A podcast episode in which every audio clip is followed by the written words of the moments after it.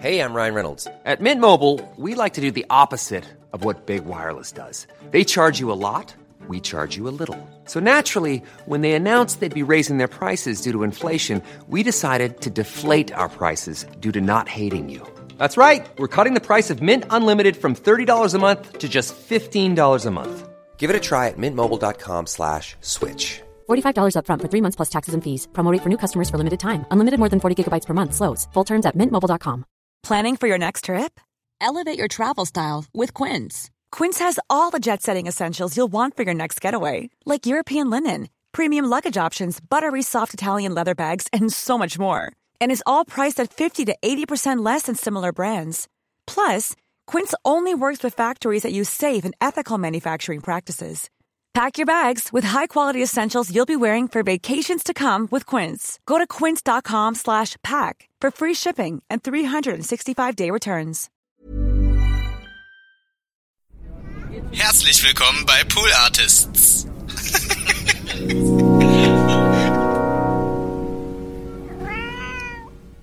Ich habe Social Media Pause gemacht. Wie lange? Zwei Wochen. Wie war das? Super. Warum? Weil ich gemerkt habe, ich habe das, ich habe nur Instagram Pause gemacht. So mache ich übrigens Interviews. Ja. Dann wären wir auch in der Viertelstunde durch mit dem Scheiß. Ja. Ja, Wir haben leid 20 an Minuten über den. Europapark gesprochen. Ja. Jesus, die jetzt Buckelberg-Erfahrung ist vor allem, es zieht sich. Ich wollte auch eigentlich noch was über das Schlumpfland wissen, aber jetzt traue ich ja, mich nicht mehr zu ja, fragen. schade. ähm,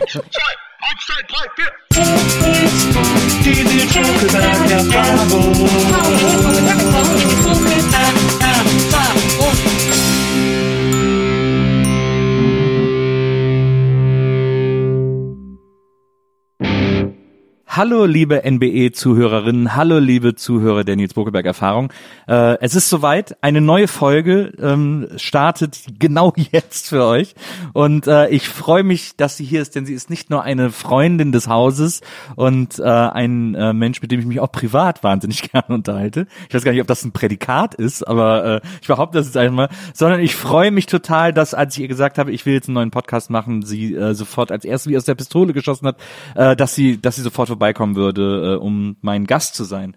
Und ähm, ich bin sehr gespannt, über was wir heute alles sprechen werden. Herzlich willkommen, die großartige Autorin, Komikerin, Influencerin, Moderatorin, äh, habe ich Autorin schon gesagt? Ich sag's nochmal, denn sie ist äh, hier und da Autorin, Sophie Passmann. hallo Nils Buckelberg. Hallo Ich freue mich so doll. Schön, dass du da bist. Es ist, hat schon so toll angefangen. Deine Frau hat mir ein Plüschtier geschenkt, bevor der Podcast überhaupt angefangen ja, hat. das haben wir dir aus dem Urlaub mitgebracht. Ja, es ist ein kleiner Stitch. Ein, Schlafen- Schlafstitch. Ein Schlafstitch. Ein Ja. schlafender Schlafstitch. Ja, ist ganz- toll. Ja. Hat sich jetzt schon gelohnt. Es war auch ein schöner Urlaub. Oh, ich wäre wäre gern immer noch im Urlaub. Roadtrip, ne? Ihr seid durch, schön durch. Ja, so ein bisschen roadtrippig durch Italien. Ich wäre einfach noch wahnsinnig gerne da.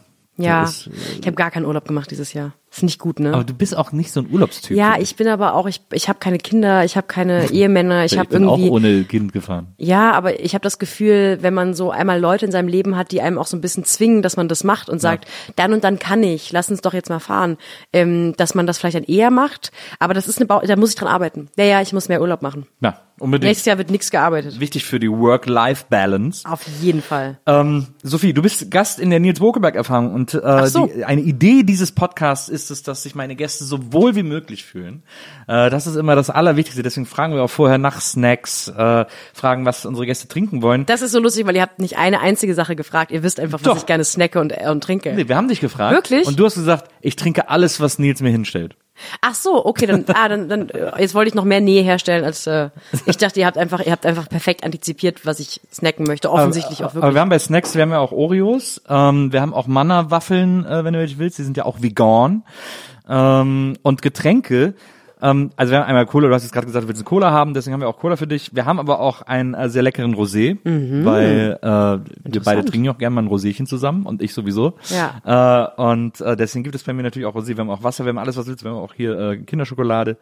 Ähm, ja. Ich bin- also äh, kulinarisch solltest du schon mal äh, verwöhnt sein. Ich möchte anfangen mit einem Glas Cola mit Eis. Okay. Ich richtig Bock drauf. Kriegst du? Ich bin sogar hier hingelaufen und diese Strecke äh, äh, laufe ich öfter mit dem Gedanken, hoffentlich kriege ich einen Softdrink bei euch. Und das ist meistens so. Ja, meistens uns- bietet ihr mir einen Softdrink immer an. Softdrinks. Wegen dem äh, Bilderbuchlied. Ja. Deswegen tragt ihr auch alle feinste Seide. Und Maschinen. Und deswegen sitzen wir alle Ja. immer an der Maschine. Ja. Deswegen fährt er mit einem gelben Lamborghini vor immer. In unserem Bungalow. Ja. Ja. Ja. Äh, nee, ähm, es war mein Lieblingslied auf dem, auf dem Bilderbuchalbum, Soft Drink. Ja. Wegen Ach, ich fand, ich finde, war Bilderbuch sowieso. Ich habe mich, du kennst den bestimmt. Ich habe mal auf einem Stehempfang zusammen mit einem ähm, Musiker aus einer alten Hamburger Schule-Band rumgestanden. Ja. Der hieß Christoph irgendwas mit K. Christoph mit K. Ähm, da erinnere ich mich noch dran. Und das war wohl eine Band, die man auch kennt, wenn man alt ist. Ja. Ähm, und der, mit dem habe ich drüber geredet bei diesem Stehempfang, das Bilderbuch für uns beide das deutschsprachige Frank Ocean sind. Und wir waren so glücklich, weil wir beide diese steile These teilen miteinander. Ja. Und die wollte ich mit dir teilen. Finde ich schön. Ich, für mich war, äh, da ich ja eben so alt bin, waren für mich Bilderbuch immer äh, Falco zu Ende gedacht. Ah. Ähm, oder weitergedacht zumindest. Für mich sind Bilderbuch Wander in gewaschen. Oh Gott, niemand sollte Wander sein müssen. ähm, ich finde, ich finde, was ich aber, ich finde es aber problematisch, dass Bilderbuch äh, sozusagen den Weg gehen, den viele junge Künstler, die großen Erfolg haben, gehen, nämlich dann sperriger zu werden und dann irgendwie so Alben zu machen, wo so drei gute Songs und der Rest ist irgendwie so Experiment. Das finde ich irgendwie schade. Ich frage mich, ob das, ich bin ja sowieso, meine, meine, meine, einzige Gedankenfigur ist ja, ist es was sehr Deutsches vielleicht?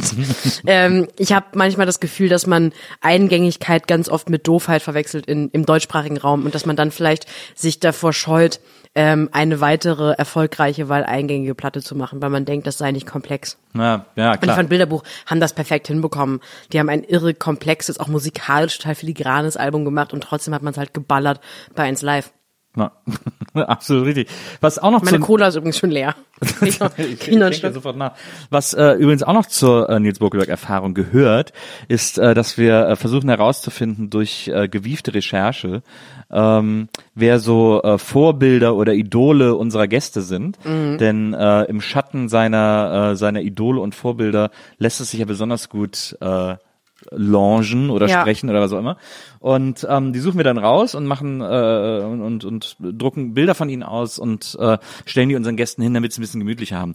Bei dir ist das große, äh, wenn man wenn man googelt, so viel Passmann Idol, dann ist das große, vielfach, zigtausendfach genannte Superidol äh, Bruce Springsteen als dein großes Vorbild. Und Wo, wer sagt das? es gibt das so viele Links. Also wenn du so viel Passmann und Idol googelst, kommt andauernd Bruce Springsteen. Ernsthaft? Irgendwo das wahrscheinlich so angedeutet hast. Ich hab mal- und deswegen wird aber er zu, gibt's- zu deinem Idol gemacht. aber sozusagen. wie, wie ist das? Haben dann Leute Artikel darüber geschrieben, dass er mein Idol sei? Oder gibt es einfach nur so eine Algorithmusverbindung von? Nee, nee, nee, nee, also es, äh, tatsächlich haben das haben Leute darüber geschrieben und haben geschrieben, dass der dein Idol sei. Weil sie es irgendwie in einem Interview so verstanden haben oder weil du es vielleicht auch so ähnlich gesagt hast oder so. Aber es gibt nicht, weil ich habe ich hab, äh, vor zwei Jahren mein Google Alert zu mir selber weggemacht, weil das ist das Beste, was man, das ist wie Therapie, nur billiger. Ja, also ich hatte Ähm, noch nie einen Google Alert, das ist ja Ich hatte Horror. mal so ein halbes Jahr, äh, ähm, das war wirklich, das war jeden Morgen wie tausend Naht, das ist wie ein Tattoo, ohne dass was bleibt noch am Ende, das ist irgendwie nicht geil. Außer auf der Seele. Ja, ein Tattoo für die Seele, das klingt wie so ein, ähm, wie so ein P. Werner Song. so eine Zweiraumwohnung. Tausend Nadelstiche, die man nicht sieht, könnte auch ein P. Werner Song sein. Ja, Seelentattoo. Ich glaube, die hat sogar einen Song, der Seelentattoo. Seelentattoo heißt. Wirklich? Ich glaube ja. Ähm, Lisa, guckst du mal, ob P. Werner ein Lied hat, das Seelentattoo heißt? Ähm, und deswegen, deswegen frage ich so nach, weil ich sehr fasziniert bin von so Leuten oder von der Tatsache, dass es Leute gibt, über die es Artikel gibt, die, in denen nur eine Information steht. Also wenn es zum Beispiel wirklich einen Artikel gäbe auf irgendeinem Online-Bla, Ja, ja. wo sagt, ähm, Sophie Passmanns Idol ist Bruce Springsteen, dann wäre ich so viel faszinierter von mir selbst. Aber es ist doch dieses, es ist doch das Michaela Schäfer Prinzip, dass die immer so, die immer irgendeinen Hot Take raushaut, wo man so denkt, das sagt die, das, das hat die halt dann einmal in ihrem Wohnzimmer auch gesagt und am nächsten Tag ist das plötzlich, ist der, dieser eine Satz plötzlich ein Artikel irgendwo. Ja, ich muss nochmal nachhaken, aber es sind nicht solche Artikel, oder? Nee, es nee, ist einfach nee, nur, es ist einfach, so, nur, es manchmal stand, stehen ist dann, glaube ich, Artikel. auch auf Twitter und in irgendwelchen Anreißern steht's dann. Okay, ach so, Äh, okay, äh, ja, sowas. ja. so, ja, ja, ich habe mal ähm, fürs Zeitmagazin darüber geschrieben, dass ich Bruce, Bruce wie du magst, mag ich ihn sehr, weil ich ihn auch sehr gut aussprechen kann, Bruce Springsteen sehr verehre. Ja. Und ähm, ich habe sogar vor einigen Monaten, es war vor mindestens einem halben Jahr, weil es war eine Party und die war deutlich vor Corona, ähm, einen der deutschen Verantwortlichen äh, kennengelernt, der auf einer Party auf mich zugestürmt kam und meinte, dein Kolumne hängt bei uns im Büro. Ah. Und die machen äh, Bruce Springsteen für Deutschland. Verstehe. Und da habe ich mich sehr gefreut. Und äh, weil eben dein, äh, sagen wir jetzt mal, dein Vorbild Bruce Springsteen äh, wäre oder, oder du ihn sehr verehrst, äh, haben wir dir dieses Bild von äh, Joy und Ah, Jordan Alani und Ilgen nur, das einfach das coolste Foto der Popkultur in diesem Jahr in Deutschland. Na, Das beste Bruce Springsteen Cover, das der Rolling Stone jemals hatte. Ja, ist es eine Sache, die kennt man die oder muss man die jetzt erklären? Weiß ich nicht. Können die Leute ja googeln. Joy Denalani war auch schon hier im Podcast. Mhm. Ähm, und das war auch ein äh, sehr tolles Gespräch. Wir haben gar nicht über das Rolling Stone Cover gesprochen, weil es ja auch nicht so eine Riesennummer ist. Aber ich dachte, diesen, äh, der, der Gag hat sich bei dir so angeboten. Darf ich das Deswegen. mitnehmen? Ja, unbedingt. Toll. Das ist ein Wahnsinn. Aber hast du, hast du deine Frau gefragt, weil der Rahmen sieht sehr schön aus. Der Rahmen, den Rahmen hat meine Frau gekauft. Ja, ach so, okay. Das ist so. Weil der sieht sehr wertig aus, ein sehr wertiger Rahmen. für, für alle Ja. Interieursachen ist sie zuständig. Ja. Das, das kann ich nicht so gut. Ähm, also, Es gibt ein Lied von P. Werner, das Seelentattoo heißt. also Lisa bestätigt, es gibt diesen Seelen-Tattoo-Song. Deswegen Toll. direkt die Anschlussfrage. Warum kennst du dich mit dem Katalog von P. Werner so gut aus? Ähm, es gab mal in irgendeiner Zeitschrift, als ich ein Teenager war, ähm, ich weiß gar nicht, ich glaube, das war so eine. Es gab doch so Zeitschriften für Teenager, die waren irgendwo zwischen Bravo und Geo Wissen. Brigitte Young Miss. Ja, so wirklich so ein bisschen wie Mädchen, aber ungeschlechtlich, wo es irgendwie so um, ich weiß nicht mehr, wie das. Und da gab es auf jeden Fall eine Seite, wie, na, ich meine, es war keine Mädchenzeitschrift, es war auch keine Jungenzeitschrift. Es hatte, ich glaube, es ging da im weitesten Sinne um um clevere kleine Kerlchen, die in der Pubertät sind, so. Und da gab es eine einen Artikel über, wie man Songs schreibt. Ja. Und ich hatte eine Gitarre damals und dachte, das ist meine Karriere. Ich bin eigentlich einfach äh, ähm, deutsche Bruce Springsteen. Und dann habe ich mir diesen Artikel ausgerissen. Ich habe diese Zeitung sogar zweimal gehabt, weil ich ihn einmal hatte ich diesen Artikel im Religionsunterricht dabei und habe ihn studiert mehrmals am Tag und da hat meine Religionslehrerin ihn mir weggenommen und hat ihn mir nicht zurückgegeben. Und deswegen habe ich ihn zweimal gehabt und da wurde P. Werner kurz interviewt und anhand ihres Songs Seelentattoo wollte sie vermitteln, dass man verschiedene Dinge, die eigentlich nicht zusammenpassen, ähm, ja, miteinander verbinden kann. Und das ist doch Literatur. Verstehe. Äh, das sind dann, äh, ist das vielleicht eine dieser Zeitungen, so eine Jugendzeitung, die man in, in der Schule abonnieren kann? Es, es war so ein bisschen, es war so ein bisschen so wie Spießer. Ja. Es könnte sogar Spießer gewesen Ah, ja. sein, ja. ja. genau. Ja. So, eine, so, eine, so, eine, so eine edukative Ja, Jugendzeit. das Spießer-Mac. Na, das Spießermack. Ähm, ja, P. Werner, äh, Riesenhit Kribbeln im Bauch. Sie immer noch, äh, Die hat auch immer irgendwie so Dinge mit, mit, äh, also hätte auch Internistin werden können. Emotionale Internistin. Die Internistin der Bundesrepublik Deutschland. Aber ich weiß, mich hat das als, äh, mich hat das als, äh, ich glaube, es kam auch raus, da war ich noch relativ jung, äh, Kribbeln im Bauch. Es war ihr Überhit. Und ähm, ich weiß noch, dass mich das so fasziniert hat, weil sie singt dieses Kribbeln im Bauch, dass man niemals vergisst, äh, als ob man zu viel Brausestäbchen isst.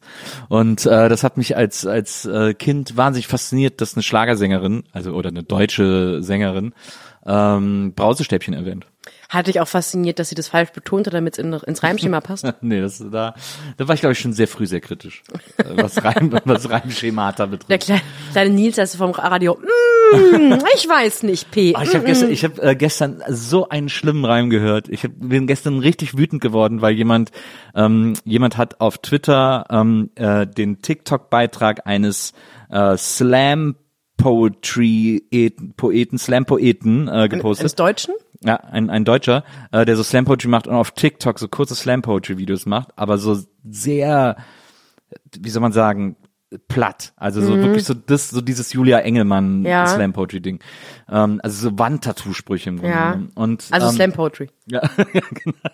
Und da war ein, äh, da war ein, ein Reim, äh, weil es hat sich auch gereimt, und da war ein Reim, der hat mich so wütend gemacht, auf den ich jetzt nicht mehr komme, wo ich gedacht habe, was für ein Lutscher. Und dann hat aber, also einer hat das auf, auf auf Twitter gepostet und dann hat sich aber rausgestellt, dass dieser Slam-Poet auch auf Twitter ist und er hat dann wieder dieses Posting über ihn äh, gerepostet, ge äh, geretweetet und darüber geschrieben irgendwie, ähm, ja, Twitter wie immer toxic AF. Weil man sich über Wer, seinen weißt du, wie der heißt? Oder willst du den Namen jetzt nicht nennen? Weil Ähm, ich wüsste jetzt, ich wüsste gar nicht, wie er heißt. Er hatte so einen komischen Namen. No, nicht No Diggity, aber so ähnlich hat er sich irgendwie genannt. Weil ich, äh, ich habe die natürlich die Befürchtung, dass ich ein, dass Warte, ich, ich guck mal, dass, ich guck mal am Handy. Warte. Vielen Dank. ganz schön viel, schon ganz schön viel abrecherchiert, wird sich sicher einer für so eine kurze Unterhaltung. Da haben Ja, die Unterhaltung geht doch hoffentlich noch länger. Ich gibt's aber andere, ich sag mal un, unendliche Interview-Podcasts, da wird nicht recherchiert. nee, die lassen recherchieren, das ist der Unterschied. Ganz liebe Die, Grüße. die lesen beim Interview alles zum ersten Mal. Ja, ganz liebe Grüße. Zum ersten Mal gelesen. Alles gelesen? Fragezeichen. Den werden auch immer so kleine Falschinformationen, Ja. so offensichtliche Falschinformationen Ja. reingeschrieben. um Sophie, du gucken, ob hast die das merken. 2012 Miss Germany im. Was? Sophie, du hast 2012 E.T. äh, inszeniert. Mhm. Ähm, Mit René Pulisch. Ehrlich wahr? ach, wo war Wie das war denn? das so? Ich weiß noch, dass, der, dass das jetzt ein Twitterer war, der, der gesagt hat, okay Leute, es ist soweit, sie sind auf TikTok angekommen. Willst du in der Zwischenzeit vielleicht... Ich ähm, möchte in der Zwischenzeit gerne wissen, ob da, da ist ja dieses Foto, das du aufgestellt hast von Joy Denalani Ja. und Ilge Nur. Ja. Da steht ganz viel anderer Kram und an diesem sehr schönen, einer sehr schönen Verkleidung dieses Raums hängt ein Foto und ich frage mich, ob das John Krasinski ist, als äh, Jim Halpert aus The Office. Weil Nee. ich, ist es nicht, ist Das eine oben, Pflanze du? davor, ich kann es nicht genau sehen. Das ist ein äh, italienischer Schauspieler. Ähm, ich weiß gar nicht, ob es aus... John Krasinski. Perfekter italienischer Akzent. ähm, ich weiß nicht, ob Äh, es... Kein bisschen offensive, right? ob es aus, ah, ich habe ihn gefunden. Warte mal, jetzt kann ich dir auch gleich den Reim sagen, weil hier läuft Ja. gerade das Video mit Untertiteln. Ähm, ich, soll ich mal live mitsprechen, Ja, ich was hier steht? Kannst auch einfach vorspielen, oder musst du dann GEMA bezahlen? Nee, wahrscheinlich nicht, aber ich... äh, Ich Anatomie, bin frei von jeglichen Allergien, frei von den meisten Phobien, aber trotzdem fühlt sich mein Leben manchmal an wie eine Aneinanderreihung von Dystopien. Warte, da gehe ich ganz Maxi- kurz rein. Da haben das ist, sehr das ist. Maximil äh, Maximilian Humpert, oder? Ich, äh, ähm, wie? Was? Isabelle Huppert? Spam-Malte nennt er sich. Sparmalte auf TikTok. Darf ich ihn sehen kurz? Ja. Ach nee, den kenne ich tatsächlich nicht. Der klingt aber genauso wie. Ist doch schön, dass er sagt, mein, mein Leben ist wie eine Aneinanderreihen von Dystopien, wo alle schon mal gesagt haben, okay, wie genau sieht das aus? Und jetzt kommt einfach, jetzt kommt dieser Reim, der mich so wütend gemacht hat. Ähm, ah, hier genau. Ich bin ein weiß, ich bin ein weißer Heterozismann und habe Komplexe. Ich habe keinen Spaß an Sport und breche auch sonst keine Rekorde. Also wirklich, Also Komplexe auf Rekorde? ja. Es ist so weit entfernt von Reim. Ja. Ich bin einfach nur sauer geworden. Aber ich muss ganz ehrlich sagen, für mich ist es keine Lyrik, wenn es sich nicht reimt. Das war wirklich. Nils Buckelberg, Das- Literaturkritiker das bei der FAZ. Hier, Hat sich nicht gereimt. Für mich Abfall. Raggedy, Raggedy Guy nennt er sich auf Aber Twitter. hat der auch, also der, ich finde das ein komisches Marketingkonzept von ihm, dass offensichtlich nirgends ein richtiger Name erkennbar ist. Ist, ist ihm vielleicht nicht so wichtig. Darf ich trotzdem mal, ich möchte mal draufklicken, weil ich irgendwie das Bauchgefühl habe, dass ich die Stimme kenne. Malte. Insta. Ich finde, Malte reicht als Slam-Poet auch eigentlich schon. Ja.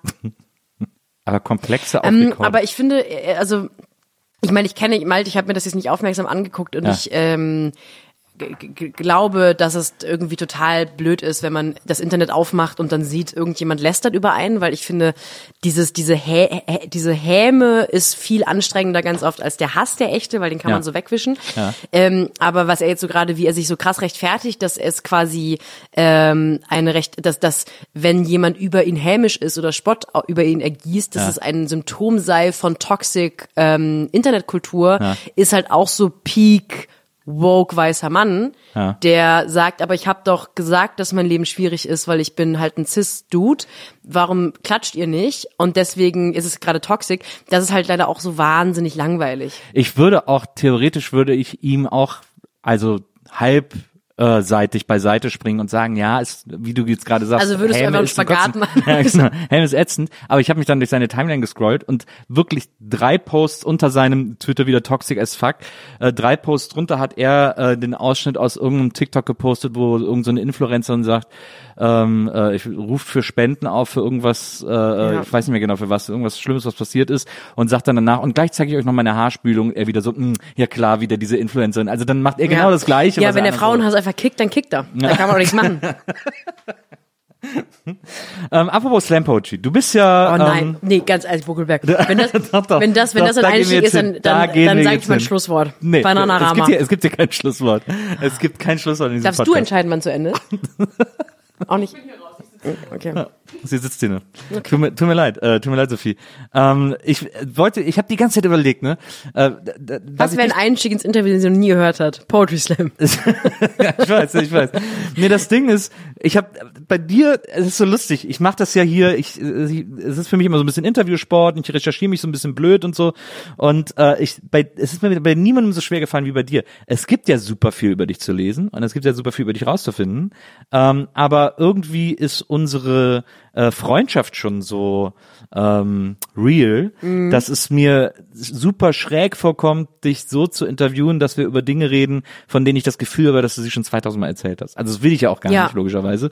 Aber ähm, und dann überlege ich so, was soll das Ziel von so einer Folge sein, wo du zu Gast bist? Wenn ich dich hier, also jetzt, so wie jetzt, Ja. äh, wenn du in meinem, in meinem Interview-Podcast bist. Und dann überlege ich natürlich auch, denke ich auch an die Leute, denen, man- die man dann vielleicht noch kurz so ein bisschen an die Hand nehmen muss, um denen zu sagen, wer du bist und was du machst und was du gemacht hast und so. Es können aber nicht so viele sein. Und deswegen überlege ich, äh, deswegen habe ich äh, bei dieser Folge mir irrsinnig viele, äh, mir irrsinnig den Kopf zerbrochen, ähm, wie, wo wir beide langgehen, wo wir beide hingehen. Wo die Reise hingeht. Wo die Reise hingeht. Komm Absolut. doch mit, wenn du magst. Äh, Ich, äh, habe dann, ich habe dann auch überlegt, dass wir beide natürlich, wir haben ja auch, wir wissen ja auch, welche Themen uns beide interessieren, wo wir so ein bisschen in Austausch gehen können und so. Und äh, das will ich auf jeden Fall auch. Aber ähm, es gab so ein paar Sachen, wo wir beide auch noch nie drüber gesprochen haben. Gab's auch Ungereimtheiten? Nee, ungereimt, eigentlich finde ich Okay. alles sehr, sehr, sehr schlüssig. Äh, Ich finde dein Leben sehr schlüssig, Sophie. Das freut mich. Das ist auch, das ist auch mein Ziel. Ich habe versucht, mein Leben so zu skalieren, dass es für dich am Ende auch äh, äh, gut schlüssig ist. Aber es ist so lustig. Also ich Seitdem habe auch in der ich, 12. Klasse gesagt, Leute, da muss mal ein bisschen Zug reinkommen. Das ist hier völlig unschlüssig, was ich mache. ja, ja, Mann, äh, absolut. Nee, Malte, wir können jetzt nicht zusammen sein, das ist unschlüssig. nee, Malte, keine, keine, keine komplexen Rekorde. Ähm, du, äh, ähm, ich habe mal gelesen, äh, jemand hat in, in einer Zeitung hat dich so beschrieben, das fand ich ganz gut, akademisch beschlagene Influencerin. Ja, weißt du, wer das geschrieben hat? Nee. Hast du das noch? Äh, Es war irgendwie in, äh, Tagesspiel könnte es sogar gewesen sein. Ja. Irgendwie sowas. Irgendwie in so einem, in so einem längeren Artikel. Klingt aber auch so ein bisschen spöttisch, oder? Nee, ich glaube, das war gar nicht spöttisch gemeint. Das Ja. war so diese, dieses Problem, dich zu kategorisieren, das ja viele Ja. junge Menschen haben, äh, ältere Menschen haben. Junge wahrscheinlich gar nicht, aber. Ähm, ich habe das ja auch. Also ich habe das, äh, das wird auch nicht weniger. Ja. Äh, ich, deswegen sehne ich mich eigentlich nach so darüber, danach eine große Aufgabe zu haben, wo ich einfach nur noch sagen kann, ich mache das. Ja. Ich bin die, die Lanz moderiert. Aber der Name Lanz behältst du, den Namen Lanz behältst du doch einfach. Heute Lanz mit Sophie Passmann. Lanzmann. Oh, oh, oh. Hotburn. Ähm, ja, ich Aber guck mal, ich glaube, so, ich glaube aber, das ist tatsächlich so ein bisschen so ein Boomer-Phänomen, Phänomen, dass man dazu sagen möchte, ja, ja, die ist Influencerin, aber die ist nicht dumm. Ja. Weil das Klischee davon ist halt, Leute, die influenzen, sind dumm. Klar, Bibis Beauty ich Place und bin so. halt aber auch streng genommen keine Influencerin, weil ich ähm, Influencerinnen oder InfluencerInnen sind Menschen, die Werbung, ihre Reichweite verkaufen. ja.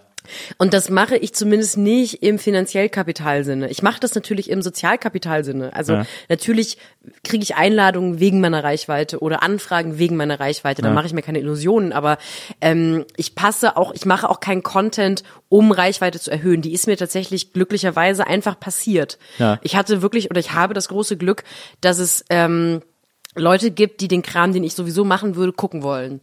Ähm, und ich glaube, das ist dann so ein bisschen, Leute, die sich weniger im Internet auskennen, haben das Gefühl, sie müssen dazu schreiben. Ja, ja, die macht Social Media, aber die ist nicht doof. Ne? Ja, wahrscheinlich, aber ist Was ja natürlich auch ein Klischee ist, ist ja nicht so, als sei das doof. ja, das stimmt, aber ist nicht, ist es nicht irgendwie, ähm, äh, irgendein, irgendwie muss man es doch nennen. Also ich, oh, jetzt werde ich, jetzt wird mir mit Sleepy, Sleepy äh, Stitch gewungen. Ähm, aber irgendwie muss man es doch. Es ist doch so ätzend, dass es dafür irgendwie keinen Begriff gibt ja, oder so. ja. ist doch irgendwie so bescheuert, weil, weil es ist so immer dieses, weil irgendwann finde ich wirkt so dieses, was machen sie eigentlich? Ja, ich kann das nicht so genau benennen. Total. Hat man selber das Gefühl, Total. das kommt jetzt total wie Koketterie rüber. So. Ähm, ich habe, äh, ich habe vor ein paar Wochen ein total interessantes Interview gehört mit, ich glaube, das war mit Zach Galifianakis, der aber nacherzählt hat, was ähm, Chris Rock mal erzählt hat. Und der hat gesagt, ähm, egal, wenn du Comedian bist, ist egal, was du noch machst. Und auch wenn du Comedian warst und zehn Jahre lang eine Talkshow moderierst, du bist denn dein erster Seinszustand ist Comedian. Und es ging da eigentlich um Hautfarbe und, und um Privilegien und Identität. Und er meinte, natürlich ist er ein schwarzer Mann, aber er ist in erster Linie mal Comedian und nicht so auf so eine ESO-Richtung, wir sind ja alle Menschen, sondern er meinte, ähm, ich betrachte die Welt als schwarzer Mann, aber etwas, was mich mit viel mehr Menschen eint oder was mich viel mehr definiert, ist das Betrachten der Welt als Comedian, weil das werde ich niemals los. Es gibt Orte, wo ich vergesse, dass ich ein schwarzer Mann bin, sagt er. Ja. Aber es gibt, also nur das klar ist, dass ich nicht gerade über mich Naja, spreche, ich als schwarzer Mann. Ähm, ich wollte dich nur mal deutlich machen, einfach.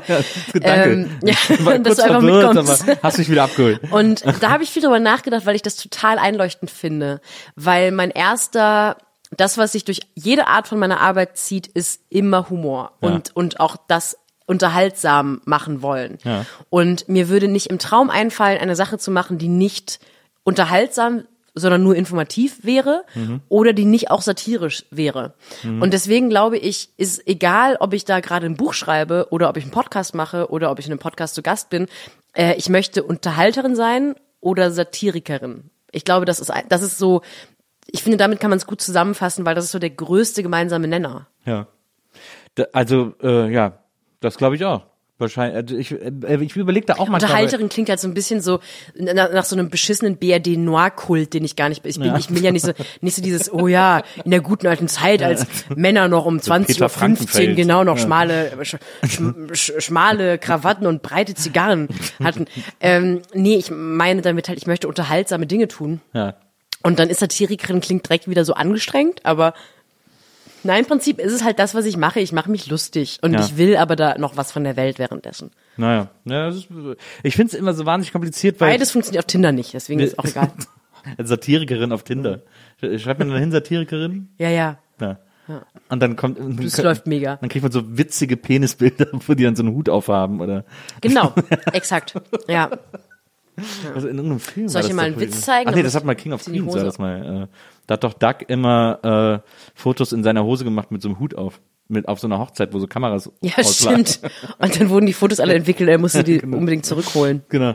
Ähm, ja, ich, das, ich verstehe das aber total, weil ja sozusagen das Privileg dessen, was wir machen, es gibt ja auch bei uns beiden so Schnittmengen in den Dingen, die wir tun, ist ja im Grunde genommen, dass wir so, dass wir äh, alle möglichen Sachen ausprobieren können. Also auch so Medienformen ausprobieren können äh, und uns darin ausprobieren können und, und gucken, was irgendwie hängen bleibt sozusagen äh, und was funktioniert und was nicht und so. Und das ist, ich finde es immer total mühsam. Ich, also ich, mein, ich, ich sage immer, ich bin Moderator oder Autor.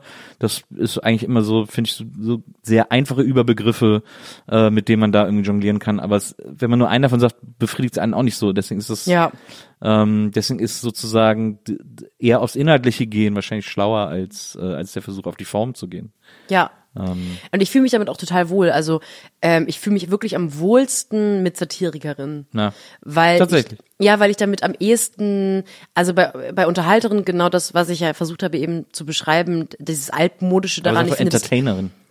Ja, aber Entertainerin, da denke ich sofort wieder an so an so Pro 7 ähm, Challenges irgendwie. Ich möchte Nur wegen We Love to Entertain Ich, ja, ich möchte, ich möchte, ich möchte, weißt du, ich sage jetzt, das sage ich jetzt einmal und das sage ich auch hier nochmal in der Öffentlichkeit, damit ich die Mail nicht nochmal wiederholen muss. Ich möchte nicht mit Klaas um die Welt reisen.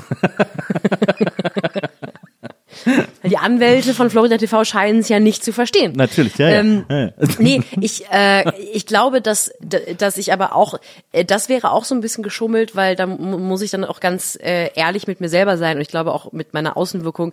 Ich bin natürlich nicht harm, nee, harmlos klingt wieder so wertend, als sei harmlos was Schlechtes. Ich meine das ganz im Gegenteil. Ähm, ich bin nicht zahm genug für, Enterta für Entertainment und Unterhaltung. Ich bin natürlich niemand, den man irgendwo hinstellen würde mit dem Versuch, eine 20.15 Uhr Show zu moderieren. Dafür rutscht mir immer zu viel Inhalt rein. Und das meine ich überhaupt nicht selbst, das meine ich gar nicht selbsterhöhend. Ganz im Gegenteil. Ja, ja, ich habe das eine große Kunst, sich selbst zurückzunehmen, um etwas lustig zu gestalten. Und deswegen fände ich Unterhalterin geschummelt, weil mir geht's nicht immer nur um Unterhaltung, mir geht's auch darum, was zu sagen. Ja. So. Und deswegen, bei Satirikerin zog ich am wenigsten zusammen, um ehrlich zu sein. Aber ist bei Satirikern nicht immer die Gefahr, dass man sagt, äh, spricht da jetzt die Kunstfigur? Ja, das, der, äh, das, ich habe, ich habe, ähm, ich mache so eine neue Form von Kabarett. Ähm, die, das Besondere an meiner Kunstfigur ist, dass die sich eins zu eins überschneidet mit meiner echten Figur, mit meiner echten Person. Und man deswegen gar nie weiß, ob da nicht vielleicht auch die echte Sophie Passmann Mit spricht. meiner echten Figur, da hast du dich, das war ein freudscher Versprecher. Ja. Du we- weißt im Oh. Leben, du kannst im Leben gar Ich nicht mehr weiß- genau, es ist, auseinanderhalten. es ist ein bisschen, Was ist Kunstfigur? es ist, bin, ich, äh, bin ich eine Kunstfigur? Es ist Jacqueline Hyde, aber in schwarz-weiß. Also du weißt einfach gerade null, was es los ist nur Hyde. Es ist genau. Es ist Die Jive. langweiligste Geschichte Genau. der Welt. Mr. Hyde. Ja, genau. Einfach ein netter Typ, ähm, der nicht viel abends macht. Ist Jekyll nicht der? Nee, Jekyll ist der Böse und Hyde Nee, ist nee, der. nee, Jekyll ist er, Dr. Jekyll Mr. Hyde. Dr. Jekyll ist ja der, der das Serum Ja. entwickelt und seine böse Dann Figur müssen wir aber. Dr. Hyde. Jekyll haben. Das Weil stimmt. Hyde wäre so ein Aber ist nicht. Dr. Jekyll eigentlich der Bösere? Weil er das ja überhaupt erst entwickelt und das Experiment gemacht Also das hat. sind so Fragen, dafür habe ich aufgehört, Philosophie studieren, weil ich solche, zu studieren, weil ich solche Männer nicht mehr auf Partys treffen wollte. Aber du, aber äh, nur wenn du nur weil du es aufhörst zu studieren, sind diese Männer ja nicht weg. Die kommen ja, Ja. auch auf andere Partys. Du, wenn ich, das habe ich als Kind gelernt, dass wenn ich die Augen verschließe, dass es, äh, wenn ich euch nicht sehe, seht ihr mich nicht. Ja, das stimmt natürlich. Du bist äh, acht Kilometer vom Europapark aufgewachsen. Ja, das ist so geil, oder? Ja. Du bist auch großer Europapark-Fan. Du Ich sagst, du sagst immer, das wäre der beste riesen- Freizeitpark der Welt. Aber Es ist du ja hast auch- noch keinen anderen gesehen. Doch. Was denn? Mhm, schon. Wo warst naja, du denn noch? Ähm, ich war im Playmobil-Land und im was? Schlumpfparadies. Was war das davor? Naja, aber das ist so, weißt du, mit dem Europapark und mir, wenn du mit 18 die Liebe deines Lebens triffst Ja. Mhm. und weißt, das ist die Person, mit der ich den Rest meines Lebens verbringen möchte, dann fängst du nicht an, in einer Bar auf einmal ähm, mit so einem mit so einem ambitionierten Sneakerhead zu diskutieren, der gerne Fixie-Fahrräder selbst zusammenschraut. Also deswegen Wie war kann der jemals von irgendwem die Liebe des Lebens sein? Genau, weil ich will mich ja nicht mit dem andaten, sondern ich habe ja schon die Liebe des Lebens zu Ja. Hause. Und so ist es im Europapark. Ich fange doch jetzt nicht an, nochmal in den Moviepark zu gehen oder ins, Phanta ins Phantasialand, weil ich weiß, ich bin groß geworden mit dem besten Freizeitpark der Welt. Aber es ist doch, also erstmal ist es, glaube ich, super ungesund, äh, mit ab 18 mit jemand zusammen zu sein und niemand anders mit an. Ich war schon früher mit dem Das geht zusammen. irgendwann schief. Das geht irgendwann, äh, da ist dann, da ist so ein, so ein unkontrollierbares Verlangen danach, doch noch andere Hm. Partner zu sehen. Naja, ich weiß nicht. Ich glaube, es gibt immer die Geschichten, bei denen, die's die, bei denen es fun funktioniert hat und die erzählt man sich dann sehr gerne, weil man natürlich auch einen Hang dazu hat. Man wünscht sich ja diese Liebesgeschichte. Ja. Der Freizeitpark, mit dem ich groß geworden bin, ist auch der, in den ich den Rest meines Lebens gehe. Ja. Ähm, und ich bin da halt, seit ich ein Kind war, ich kenne den halt auch in- und auswendig. Also wenn ich da reinlaufe, dann ähm, weiß ich ganz genau, mhm, nur die, nur die Versager fangen an bei der Geisterbahn. ich setze mich erstmal schön in die Bahn, fahre ans andere Ende des Parks, wo die ganzen anderen Besucher noch nicht angekommen sind Ja. und fahre dann Wildwasserbahn machen wir erst am Ende, das war ein bisschen nass. So, ich habe da einfach ganz genau einen Plan. Und Okay. ähm, man, man, man gewöhnt sich halt auch aneinander, weißt du? Die Routine ist ja auch ist ja auch schön. Ist denn äh, der Freizeitpark, äh, der Europapark, äh, bauen die viel um? Also sind die so beim Phantasialand zum Beispiel? Ich bin ja im Phantasialand aufgewachsen, das war ja irgendwie äh, paar Kilometer nur von meiner von meiner Heimat entfernt. Und äh, da ist es so, die sind äh, in Brühl, die sind direkt am Stadtrand, also äh, quasi äh, das äh, Phantasialand und mehrere Gärten von Häusern, wo Menschen wohnen, sind nur durch einen Zaun getrennt. Und deswegen können die nicht größer werden. Deswegen Ja. können die nicht expandieren. Deswegen bauen Sind die sie nicht der sozusagen. beste Freizeitpark der Welt? Äh, früher waren sie tatsächlich der beste Freizeitpark Europas. Ähm, aber deswegen müssen sie immer den Park selber komplett umbauen, äh, sodass man alle 20 Jahre in ein komplett neues Phantasialand kommt im Grunde genommen. Ja, ähm, die müssen nicht, also die, jetzt mal ohne Flachs, der Vorteil ist wirklich, dass die in, ich glaube, nahezu unendlich viel, natürlich nicht unendlich viel Land, aber die haben extreme Freiflächen um den Park drumherum. Ich glaube, die werden jetzt auch langsam, äh, kommen nicht an ihre Grenzen, aber die ha- haben sich enorm vergrößert in den letzten Jahrzehnten. Und ähm, ich weiß auch, dass der Europapark schon auch sehr geliebt wird. Auch die Betreiber werden in der Region sehr gemocht, weil die sich wirklich anständig verhalten. Also ähm, äh, die, die Gemeinde, die zu, dem- zu dem der Europapark gehört, ist natürlich dann sehr reich dadurch, aber auch die Unternehmerfamilie, die da ist, ähm, sorgt dafür, dass diese Gemeinde auch noch zusätzlich zu den Steuern davon profitiert. Alle, die da wohnen, dürfen da kosten, kriegen Jahreskarten kostenlos. So. Und ich glaube, es gibt dann, ich, ich habe noch nie was davon mitbekommen, zumindest, dass so umliegende Landbesitzer sagen, nee, euch verkaufe ich nicht. Die kriegen anständige Preise für die Länder äh, für die für die Landgebiete und dann können die sich im Prinzip so viel sie wollen vergrößern. Ähm, und die haben da glaube ich einen ganz cleveren Platz gewählt. Ähm, und die bauen nicht um aber die haben ja auch dieses Konzept des die ba- bauen ja wirklich Europa nach. Also die haben ja Ländergebiete und die würden jetzt nicht irgendwann auf die Idee kommen einfach Frankreich platt zu machen. Weil das haben wir schon mal versucht das hat nicht Das hat nicht geklappt. Die haben die Deutschen schon mal versucht. Ja, aber man könnte ganz im ja, Gegenteil, es gibt immer mehr. Es gibt, es gibt einen elsässischen Themen, Themenbereich, jetzt neuen. aber die ähm, könnten, Island ja, gibt's auch. Ja, eben, die könnten ja auch, die könnten doch die Länder austauschen. Die können ja nicht, es sind doch nicht alle Länder Europas im Europapark abgebildet. Nee, aber die arbeiten daran, dass es passiert. Ah, Die sind, äh, ich glaube schon, dass es das Ziel ist irgendwann. Und ähm, ich glaube, es, es gibt so ein paar, es gibt bestimmt so ein paar Kandidaten, wo sie überlegen, ob, ob machen wir uns da jetzt dran, die wirklich auszubauen oder warten wir noch, Mal gucken, wie es bis läuft. das nächste, äh, genau, wie das nächste, ähm, weiß nicht, das, das äh, nächste Verfahrensverletzungs äh, Ding läuft bei, bei diesem Land. Äh, aber im Großen und Ganzen sind die, ist es, glaube ich, das Konzept, ja. Gibt es einen Großbritannien-Bereich im Europapark? Wird es den noch geben nächstes Jahr? Oh, das ist eine gute Frage. Ich, ich glaube, aber es geht ja nicht um die Europäische Union. Nee. Stimmt eigentlich. Ja, fällt mir auch gerade. Es ist ja nicht der EU-Park. Ja. Es ist ja Europa. es gibt ja schon auch noch den Kontinent hinter der supranationalen Organisation. Ja, naja, ja, Obacht. Das stimmt. Das stimmt. Ähm, Im Phantasialand, äh, de, das Ich finde Phantasialand, es wahnsinnig faszinierend, unser Gespräch. Ich bin, Ich auch. ich bin einfach dankbar, dass die Leute auch noch dran geblieben sind bis jetzt. das, äh, das Phantasialand hat in den 80ern zwei weiße Tiger von Siegfried und Roy geschenkt bekommen. Warum und, denn das? Weil die so gerne im Phantasialand waren. Und dann das ist hatten die ein Gehege mit den zwei weißen Tigern. Und dann, äh, kurz Zeit später, hat Michael Jackson eine Achterbahn im Phantasialand eingeweiht und das Karussell von Phantasialand gekauft, weil er es für Neverland selber haben, haben wollte. Super spooky auch. Wieso denn? Hatte davor das Dach, hatte das Dach davor abgesucht, ob da Platz ist für ein Bett? Er hat doch auf den all diesen Fahrgeschäften diese Betten. Nee, da war kein Bett. Der das war einfach so, das war so, ein- so, ein- so, ein- so ein altes äh, Karussell, so auf alt gemachtes Karussell. Okay. Aber deswegen war das früher, war das, deswegen war der so State of the Art, dieser Park, weil da Michael Jackson mal zu Besuch war und so. Mhm. Ja, der lag es ab. Hm? Na, der Lack ist wirklich ab, muss man sagen. Diese, aber der Europapark ist ja vor allem auch bekannt immer für die ganzen Live-Shows, die da so gemacht werden. Ne? Da sind ja so, ich Der glaube, Reg Radio Regenbogen Awards. es, es, ja, und Die hier, Nation blickt na, auf und hier, Brust. warte mal, ja, warte mal, und hier der, ähm, Mark Terenzi Horror Ja, Show. genau, Mark Terenzi Halloween Da Party. war ich, da habe ich mal, da habe ich mal mitgemacht. Ich war mal Statistin. Tatsächlich. Und hast du Mark Terenzi kennengelernt? Äh, ja, aber auf so einer Presseveranstaltung nur. Äh, Er hatte kein Interesse. Aber, also, warum nicht? Du, weil ich glaube, er war beschäftigt mit äh, gruselig sein. ähm, ja, ich habe da einmal, einmal war ich da in so einem Horrorhaus, Statistin kurz. Ähm, Und da musstest du dann die Leute erschrecken oder was? Wie war da die ja. Aufgabe? Ja. Also du hast auch im Europapark mal gearbeitet. Äh, nur, ich habe mich nur einmal schminken lassen, quasi für eine Story. Ich war, ich damals noch für die Badische Zeitung wurde ich Ah, ja. geschminkt von auch so einem. Ähm, das habe ich dann auch im Na das war glaube ich mal das erste Mal, dass ich so eine Art von Internet Shitstorm hatte, also noch so eine, so eine nicht Social Media Shitstorm, Ah. sondern noch im Kommentarbereich auf badische-zeitung.de, ähm, weil ich habe mich halt als Reporterin schminken lassen. Ähm, von diesem Star-Maskenbildner. Und ich wusste halt, oder er ist halt wirklich offensichtlich in der Maskenbildner-Szene oder gerade in dieser Horrorszene, die ja Europa, die ja weltweit irgendwie so gruselig arg vernetzt ist und auch so ganz leidenschaftlich, so mit, mit Live-Horror-Shows und so, Okay. ähm, ist das wohl so der Guru. Und ich habe halt dann mich schminken lassen und war so mittelbeeindruckt, meinte, es juckt auch ganz schön. Und dann meinen sie so, die wird gerade geschminkt von und ja mal darüber, dass es juckt. Es so, ich habe mich fast so gefühlt, als hätte ich irgendwie im Internet geschrieben, ich mag übrigens die Songs von BTS nicht. Ja. Aber das ist ja Quatsch. Deswegen Ja. schreiben wir das nicht ins Internet. Nee.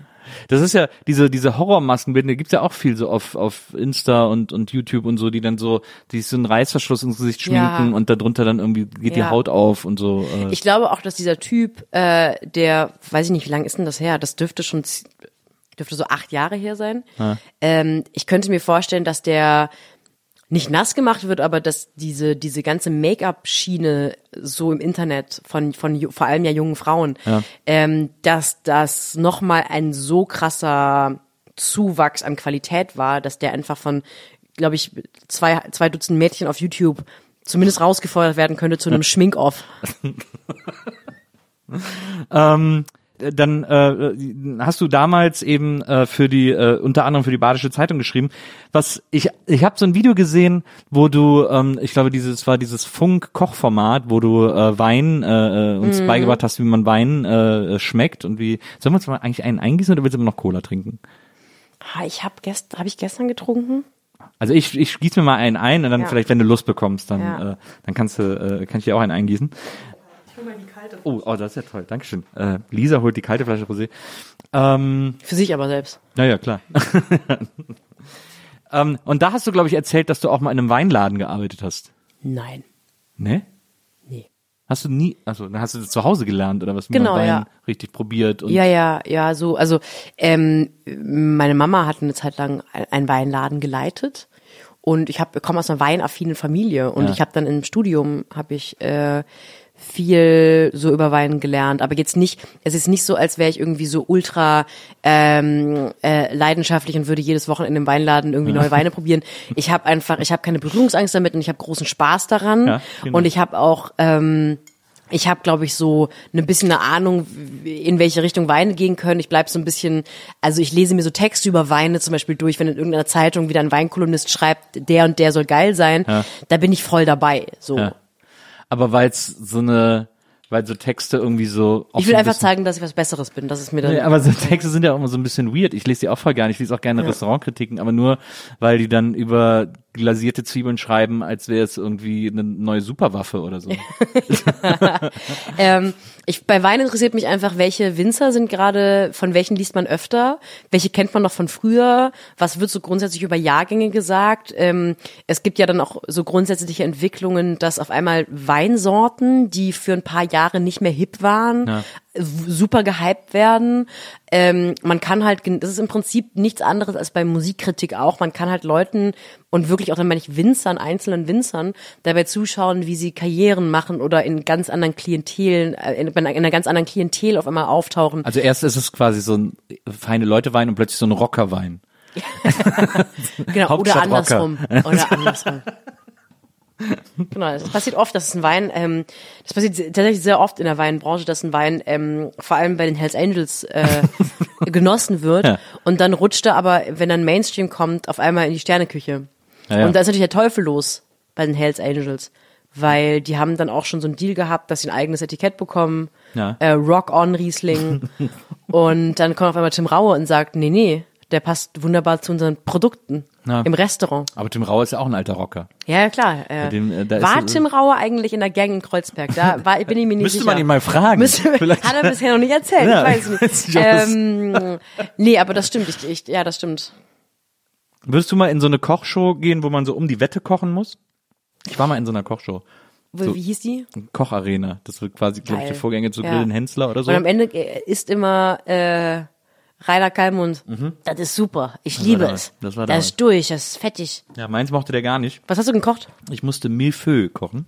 Milf? Milfö. ähm, Milfö. Österreichische Milf. Also Lisa Eckert. Ah, ja, genau. Badum. Oh, Gott, bitte koch mich. Nee, ähm, das war so eine, Ja, so eine oh, Gott. ah, die Locken. Ah, Alle am Geld. Das Danke, so eine, das war's. das ist, das ist so Das eine, war's von mir. Dankeschön. danke, super, Das war ein wunderbares Publikum. Der Regenbogenfisch, oh, danke, das war's. Ah, Deutschland den Deutschen. Ja. Das ist für mich die feinsinnige Satire, die Deutschland Ja, braucht. das, da fragt bei sowas, weil solche Leute nennen sich ja auch Satiriker, da frage Ja. ich dann, ob man dann nicht Angst hat, mit denen in einen Topf geworfen zu werden. Ähm, Oder auch so, nee, oder auch, oder auch so Leute. Nee, das, ist, das wäre ja so, als würdest du Angst haben, als Politiker in einen Topf geworfen zu werden mit, äh, Horst AfD. Seehofer. Also da, da hat man ja auch nicht Angst vor. Es gibt halt Ja. verschiedene Geisteskinder. Journalisten haben ja auch nicht Angst sofort, äh, wenn sie bei der Taz arbeiten, aus Versehen mit der Welt assoziiert zu werden, außer wenn alle ihre Kollegen von der Taz zur Welt Zur Welt rüberwechseln. ah, kleiner Journalisten. eigentlich nicht Gag. vorstellbar. Eigentlich Nee. nicht vorstellbar. Würde mir jetzt auf, auf Anhieb niemand einfallen diese Woche, der das getan hat. Das ist wirklich, das ist so krass. ne, Sobald sie beim, bei Springer irgendwie ähm, einen 20-Euro-Schein in Richtung Taz-Gebäude schmeißen, kommt sofort jemand und sagt, ja, ich würde es auch machen. Na, na, ich glaube auch, dass sie vom Springer Horus immer so, so zu Papierfliegern gefaltete Zwannis so darüber Ja. werfen irgendwie. Wobei die Taz ist ja jetzt weiter hinten. Jetzt Ja, die die andere Hälfte kriegt er, wenn ihr unterschreibt. Ja. 40 Euro im Monat. Das sind ja zwei All Cops are berufsunfähig Kolumnen. nee, der Schein ist auch so durchgerissen. Die andere Hälfte ja, kriegt er, ja. Können wir, ähm, können wir über Hengame und KDW sprechen? Sehr gerne. Das interessiert mich nämlich total, was du dazu denkst. Ich finde super. Ich finde die Kampagne, ich finde das Motiv extrem gut. Ich finde, Ja. Hengamis Foto sieht Hammer aus. Äh, Ja. Gerade, dass das so groß im Schaufenster hängt. Ähm, ich fand es sehr schlau vom KDW, das zu machen. Ich ja, finde es das auch. ist, ich bin sowieso, also ich meine, die, die Intensität, mit der jetzt darüber gesprochen wird, ähm, ist das in Ordnung, dass Hengame das gemacht hat, ist so lächerlich? Also total, ja, äh, mega lächerlich. äh, they do they, also Ja. so völ Ja. völlig egal. Ähm, ich glaube, das Paradoxe daran ist, dass je mehr wir darüber diskutieren, desto besser wird die PR-Kampagne. Ja. Und je besser die PR-Kampagne, desto bullshittiger ist es natürlich. Also Ja. jeder, das, das ist das, was mich darüber aufge, das, was mich total geärgert hat daran, dass alle, die jetzt so, ähm, noch nicht mal die, die Kolumnen schreiben, sondern die, die sich einfach so ein bisschen genüsslich echauffieren, äh, das sind ja die, die sofort jeden Deal annehmen würden, wenn sich irgendjemand für die interessieren Absolut. würde. Also jeder Tagesspiegel-Kolumnist würde sofort einen Helmut Lang-Anzug für zweieinhalbtausend Euro anziehen, Na. wenn sich irgendjemand dafür interessieren würde, dass sie Klamotten tragen. Ja, na klar. Ähm, und deswegen finde ich diese Häme und, und diese, diese vermeintliche, diese als Kritik verpackte Neid, finde ich total interessant. Ähm, ich finde wirklich nur dieses, dieses Phänomen, dass ähm, ich bin halt allergisch gegen PR. Ja.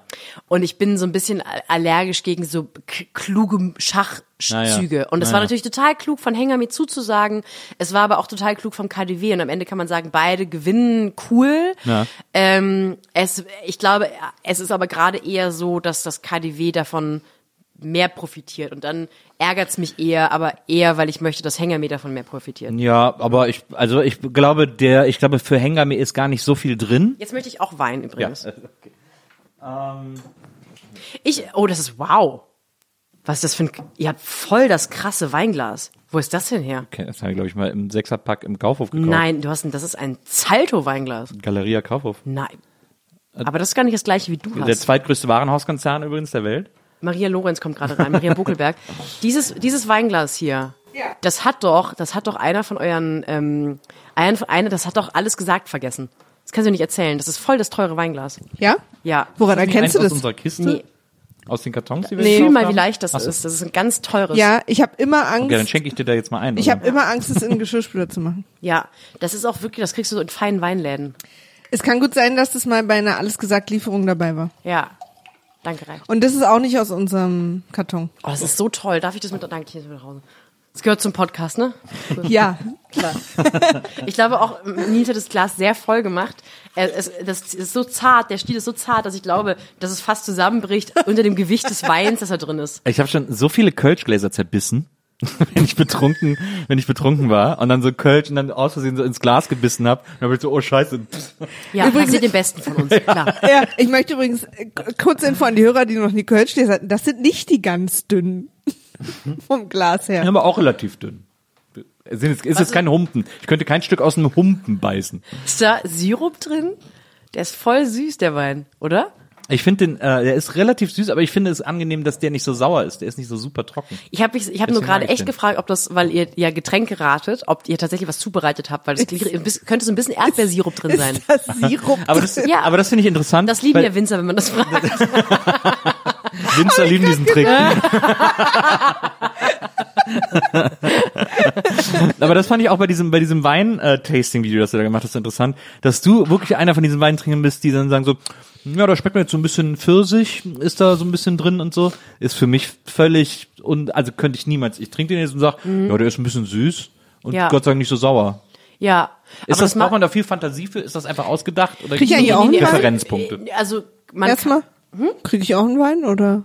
Ach so, sorry, Entschuldigung. So, sorry, Ich wusste nicht, ich wusste in nicht, der dass die, Öffentlichkeit trinkt sie plötzlich. ich wusste Naja. nicht, dass es die Nils und Maria Vogelberg-Erfahrung ist hier. Also erstens, wusstest du es wirklich nicht? ich habe gerade viel das Gefühl, dass es vor allem die Maria-Erfahrung für uns beide ist. Ja. Ja, ich habe das Gefühl, wir erfahren die gleich wirklich so richtig doll. Ich bin zu 100 Prozent hier rübergekommen, weil ich gehört habe, es gibt gerade Wein. Äh, nee, ich habe das natürlich, also ich, ich habe, das war im, das war im Klimansland äh, diese Weinverkostung.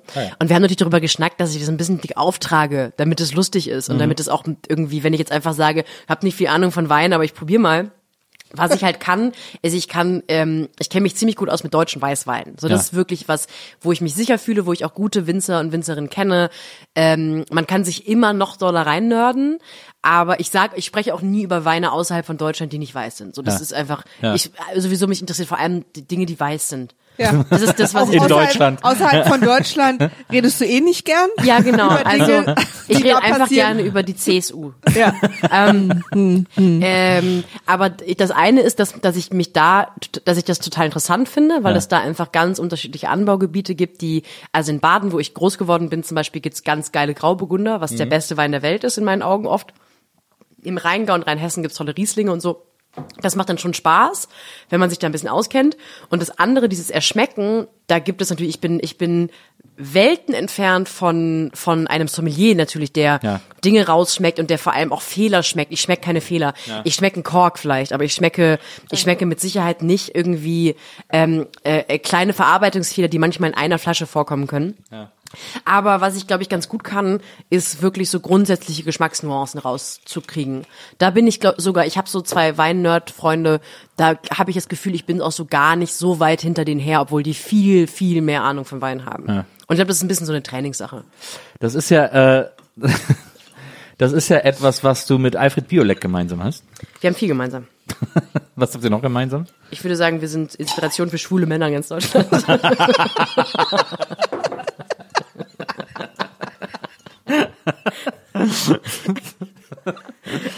Ach, ich habe zuletzt mal zufällig Jetzt auf. Abspann. nee, mal ganz kurz, ich habe ganz kurz eine blöde Frage. Lebt Alfred Biolog noch? Ja, der lebt noch. Okay. Der ist, Den gibt's leider nicht mehr so gut. Direkt zur Vollheit. Na, ich hab, äh, das war, glaube ich, vor einem Jahr. Auf Alfred Biolek! Ja, unbedingt. Auf Alfred Biolek.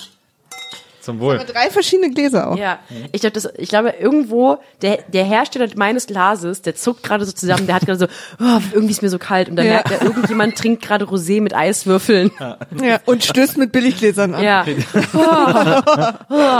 Schatz, geht's dir gut? es gibt billige Weingläser sind wie AfD-Mitglieder, es gibt Kontaktschuld. Dieb, Entschuldigung, egal. Ja, der ist, den musst du vielleicht noch mal ein bisschen. Nee, die Zitatkarte haben wir. Den, den kann Lisa Eckert haben. Billige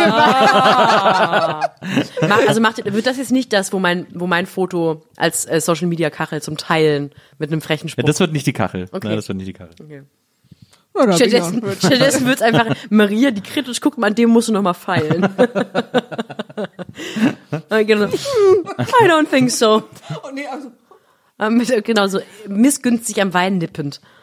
Das ist mein Ding. Ja, ich hatte heute übrigens ein Fotoshooting. Wie war das? Toll. Jetzt Ich hatte hatte gestern ein eins. Fotoshooting. Wofür? Hierfür. Ah, wer hat's fotografiert? Patricia Haas. Kenn ich nicht. Und dann? Wer hat's bei dir fotografiert? Paula Winkler. Für wen war's?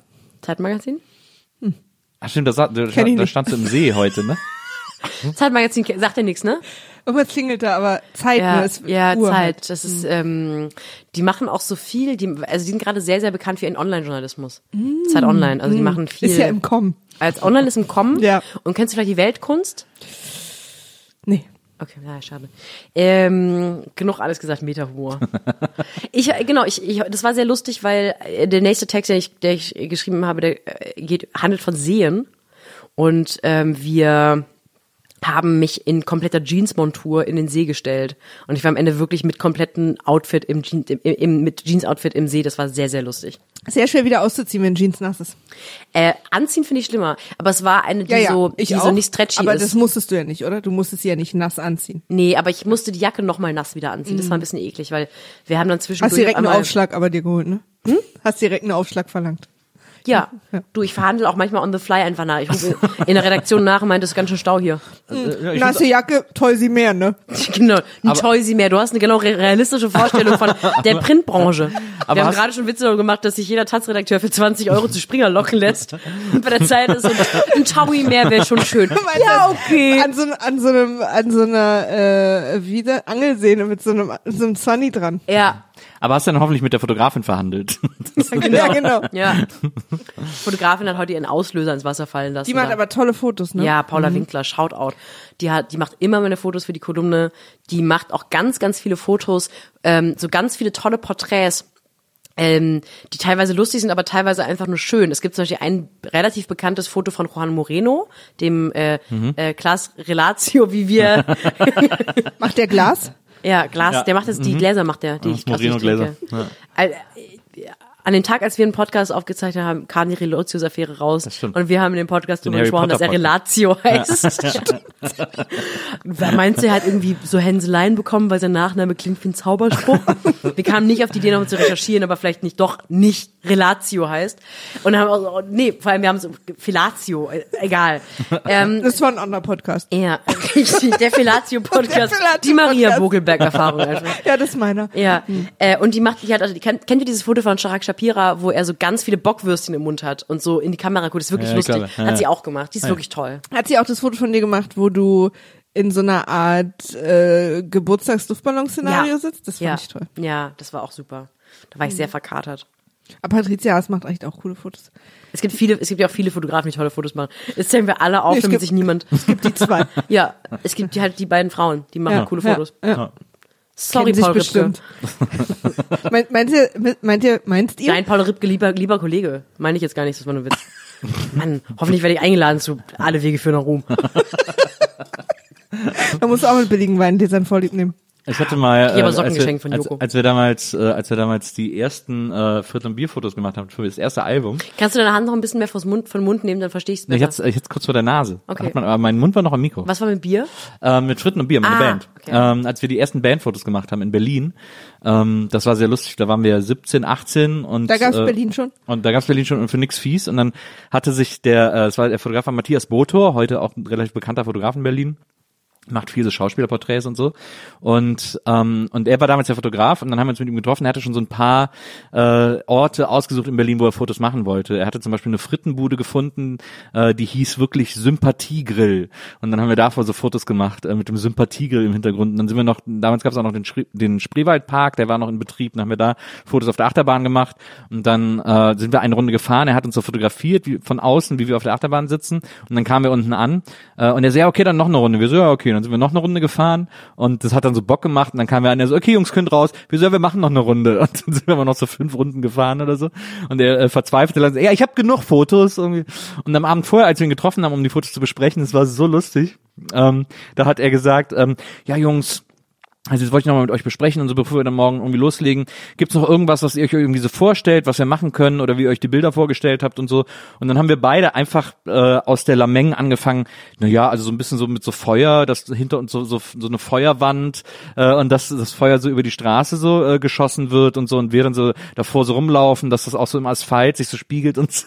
Und der ist immer blasser geworden.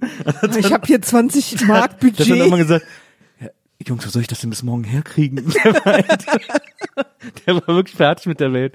Und wir haben dann sehr gelacht und ihm gesagt, naja, mach mal halt, was du willst. Ich glaube, Paula und Patricia hätten es hinbekommen. Ja. ich du, ich habe äh, Paula heute Morgen gesagt, dass ich gerne einen See hätte. Hat sie angefangen zu buddeln. Wow, das war jetzt, da war jetzt zwischendurch ein richtiger Cliffhanger drin. nee, aber ich habe, ich habe äh, äh, wirklich, ich habe, ähm, äh, ich, ich, ich dippe manchmal mit dem mit dem großen C in diese äh, in diese Submedienbranche der Fashion Leute rein in Berlin. Immer wenn ich irgendwie Klamotten zur Verfügung gestellt bekomme für irgendwelche Fernsehsachen und ich mich immer wahnsinnig ich natürlich ist es total aufregend, wenn man mit dem Kurier Klamotten geschickt bekommt, damit man die anzieht. Man denkt so, wow, wie besonders bin ich denn? Und gleichzeitig finde ich aber auch die Ernsthaftigkeit, mit der diese ganze Fashion-Branche so, so tut, als sei, wenn diese Kette jetzt nicht bis um Mittwoch um 17 Uhr an diesem Ort ist, dann können wir das abblasen. Und das ist am Ende so eine Kette, die wird nie angezogen, weil sie passt dann doch nicht Ja, so gut. ja. Und ich war gestern, weil wir dann diese Idee mit den Jeans hatten, war ich gestern einer von diesen Menschen.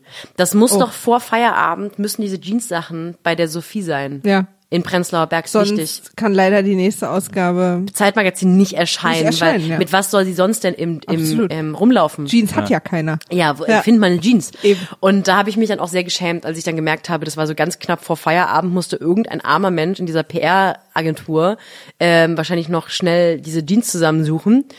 So, und dann auch noch ich habe ja auch keine Sample Size, dann muss ich erstmal so, muss man erstmal ins Regal für Fette. So, sie haben so, sie haben so hinten durch, haben sie so eine, so während diese ganzen, diese ganzen Bloggerregale, dann so müssen sie, nee, ich gehe schon nach hinten und dann müssen sie so in so eine Hintertür. Oh ja, naja, Hosengröße 30, 32, naja, ich weiß ja nicht. Ich find's gut, wenn ihr die Sachen auch wieder zurückgeschickt hättet, so nachdem ihr im See damit baden wart. Noch so Algen dran und so. Danke. Ja, danke. Grüße. Hab ein bisschen geschwitzt, sorry. Ich dachte ja, als ich das, ich habe das kurz, man hat das Foto ja kurz gesehen bei dir im Insta-Feed, und habe ich kurz gedacht, du hättest eine, äh, weil ich habe mir schon, ich habe geahnt, geahnt, äh, dass es wieder ums Kolumnenfoto geht, und da habe ich kurz gedacht, ob du eine Kolumne geschrieben hast übers Taufen, so, Nee. so Baptism. Aber das wäre auch schön gewesen. Ja. Nee, ich habe über Seen geschrieben. Ich finde Seen, ich finde Badeseen Abfall. Aber da will ich jetzt nicht zu viel vorwegnehmen. Dann nochmal danke auch für dein Geburtstagsgeschenk Aber mit die- den Seen in der Umgebung von Berlin. Nee, ich meine, Weiß ich meine, ich ja jetzt. Ich meine, das Bade, den Baden gehen. Ich finde Seen wahnsinnig schön, aber ich finde das in, wirklich diese Kulturtechnik von, wir nehmen uns einen Alu-Grill mit Mhm. und gehen heute Nachmittag mal schön noch wa- lauwarme Wassermelone da essen und trinken dann und haben auch noch eine Boombox dabei. Das hasse ich halt. Ja. Aber natürlich habe ich auch eine Vorliebe für stehende Gewässer, Maria. Oh, vielen Dank, vielen Dank. Pfützen zum Beispiel. Ich liebe Ja. Pfützen. Wir, äh, Sophie und ich wollten ja letztens einen See besuchen Oh ja, das Ja. hat sehr gut funktioniert. und aus irgendwelchen Gründen hörte die Autobahn nicht auf. Man hätte abfahren müssen, das wäre der Trick gewesen. Ja, hatte ich später auch gedacht. Aber wir sind dann einfach an der Stelle wieder angekommen, an der wir aufgefahren sind. Wir sind echt einmal in den großen Ring um Berlin gefahren. Und dann habe ich Sophie wieder nach Hause gebracht. Aber es war trotzdem super, wir haben ganz Ja. viel uns unterhalten. Wir haben schön gequatscht. Ja, ich habe ja So auch ein beim, ich bisschen- hab bei Kiss FM angerufen und mir was gewünscht. Ja, oh, das war Ich wollte schön. Maria grüßen, die neben mir Hm, sitzt. How will I know if everybody loves me? Aber hm, musst du selber wissen. Ne? Wir sind früher immer im Bleibtreusee in der Nähe von Phantasialand. Und dann äh, haben wir immer, äh, habe ich mit einem Kumpel sind wir, also da waren wir 16 oder so, und dann ist gerade der Bofrostmann durch unsere Siedlung gefahren. Oh. Und dann haben wir noch eine Benjamin Blümchentorte gekauft und sind mit der dann an See und haben Wie dann alle mit der? Hand die Benjamin, Die Benjamin Blümchentorte Blümchentorte. Die kriege ich seit ich 15 bin von meinem besten Freund jedes Jahr zum Geburtstag. Ich habe letztes, dieses Jahr das erste Mal von meinem Podcast-Partner Matthias Kalle eine Benjamin Blümchen-Torte zum Geburtstag bekommen. Also nicht das erste Mal von Gibt Matthias es Kalle eine, sondern ich habe das erste Mal in meinem Leben eine bekommen von Matthias Kalle. Aber gibt es nur diese Torte? Warum kriegen die alle? ich glaube, weil das schon die einzige ist, die man tief, die ist eine Geburtstagstorte. Die so witzig aussieht, ne? so die schön bunt ist. Sieht ja auch wirklich so aus, wie wenn du bei Sims, Habt ihr die gegessen auch mal? die ist schon lecker, finde Ja. ich. Total normale Sahnetorte. Hast du nie gegessen, du kriegst sie jedes Jahr geschenkt. Doch, aber ich so finde sie halt nicht lecker. Das ist nicht so besonders Du bist ostdeutsch echt von dir. ja, finde ich auch. Wow. Okay, wow. das lag uns, das hat uns auch unter Nägeln gebrannt. Das Ja, ja, das finde ich einfach schön, dass das hier heute der Ort ist, wo, wo mal meine ossige Undankbarkeit endlich mal richtig auf den Nee, Tisch ich meine, das ist ja nicht sehr ostdeutsch. Nee, das ja, das Dass ich, Oss, Ossis sind immer dankbar? nee, Nee, ist, das ist auch nicht so, nee, aber ich meine. Essen verschwenden. Ach so. Sparsamkeit oder wirklich so Dinge wertschätzen und eine Torte bekommen und die nicht essen, muss Ja. ich ganz ehrlich sagen, sehr westdeutsch von Ich dir. finde es übrigens auch total süß, dass ihr, dass ich gefragt habe, habt ihr die immer gegessen? Und ihr sofort auf mich losgeht, dass ich sie nie gegessen habe, obwohl ich das nicht eine Sekunde gesagt habe. aber weil du warum gefragt fragst hast, du wie denn so sie überrascht? Du Das ja ist, weißt du, das ist jetzt so, so wie Friedrich Merz. Ja, ja das Und sagen jetzt mir ich viele, lecker. dass ich wie Friedrich Merz bin. Nee, aber der Und so das sagt- ist mir mittlerweile sagt- finde ich das okay. Aber es ist so, dass diese ein bisschen, ein bisschen was so. Ich habe, ich habe nie, ich habe das nie in Kontext gestellt. Ich habe nur in zwei Sinneinheiten, die voneinander getrennt waren, die sagen, Schwule sind okay. Ich finde Pädophilie blöd. Da habe ich keine zusammen. Und du, aber de, deine Frage, äh, habt ihr die gegessen? War so überrascht, weil hast du gedacht, du bist der einzige Mensch, der die Torte isst? Erstmal, ihr beide seid auch mal so eine Sinneinheiten. Das möchte ich erstmal hier so stehen lassen. Und natürlich habe ich die auch gegessen, aber ich fand sie nie lecker. Ich finde die, ähm, ich finde die schmeckt halt so Kindergeburtstage. Die schmeckt so nach Geschmacksverstärkern und ganz schlimm viel Zucker und schlechter Sahne, so. Aber ich finde es irgendwie Aber da auch haben wir ja prinzipiell erstmal nichts gegen. Ich bin kein Sahne-Fan. Ich, so Sahnetorten mochte Gut ich zu noch wissen, nie. nachdem ich dir zu deinem Geburtstag eine Torte gebacken habe, die zu 50, buchstäblich 50 Prozent aus Sahne bestand, aber du hast sie sehr süß gegessen, sehr tapfer. Hast du nicht Ja, auch zuletzt, bist du nicht so ausgeflippt, als du so eine gefrorene Sahnetorte gegessen hast? Nee, das war Bisee. Und Sahne-Eis. Ja. Das ist was anderes. Aber ist ja, du weißt, was die Basis von Sahneeis ist.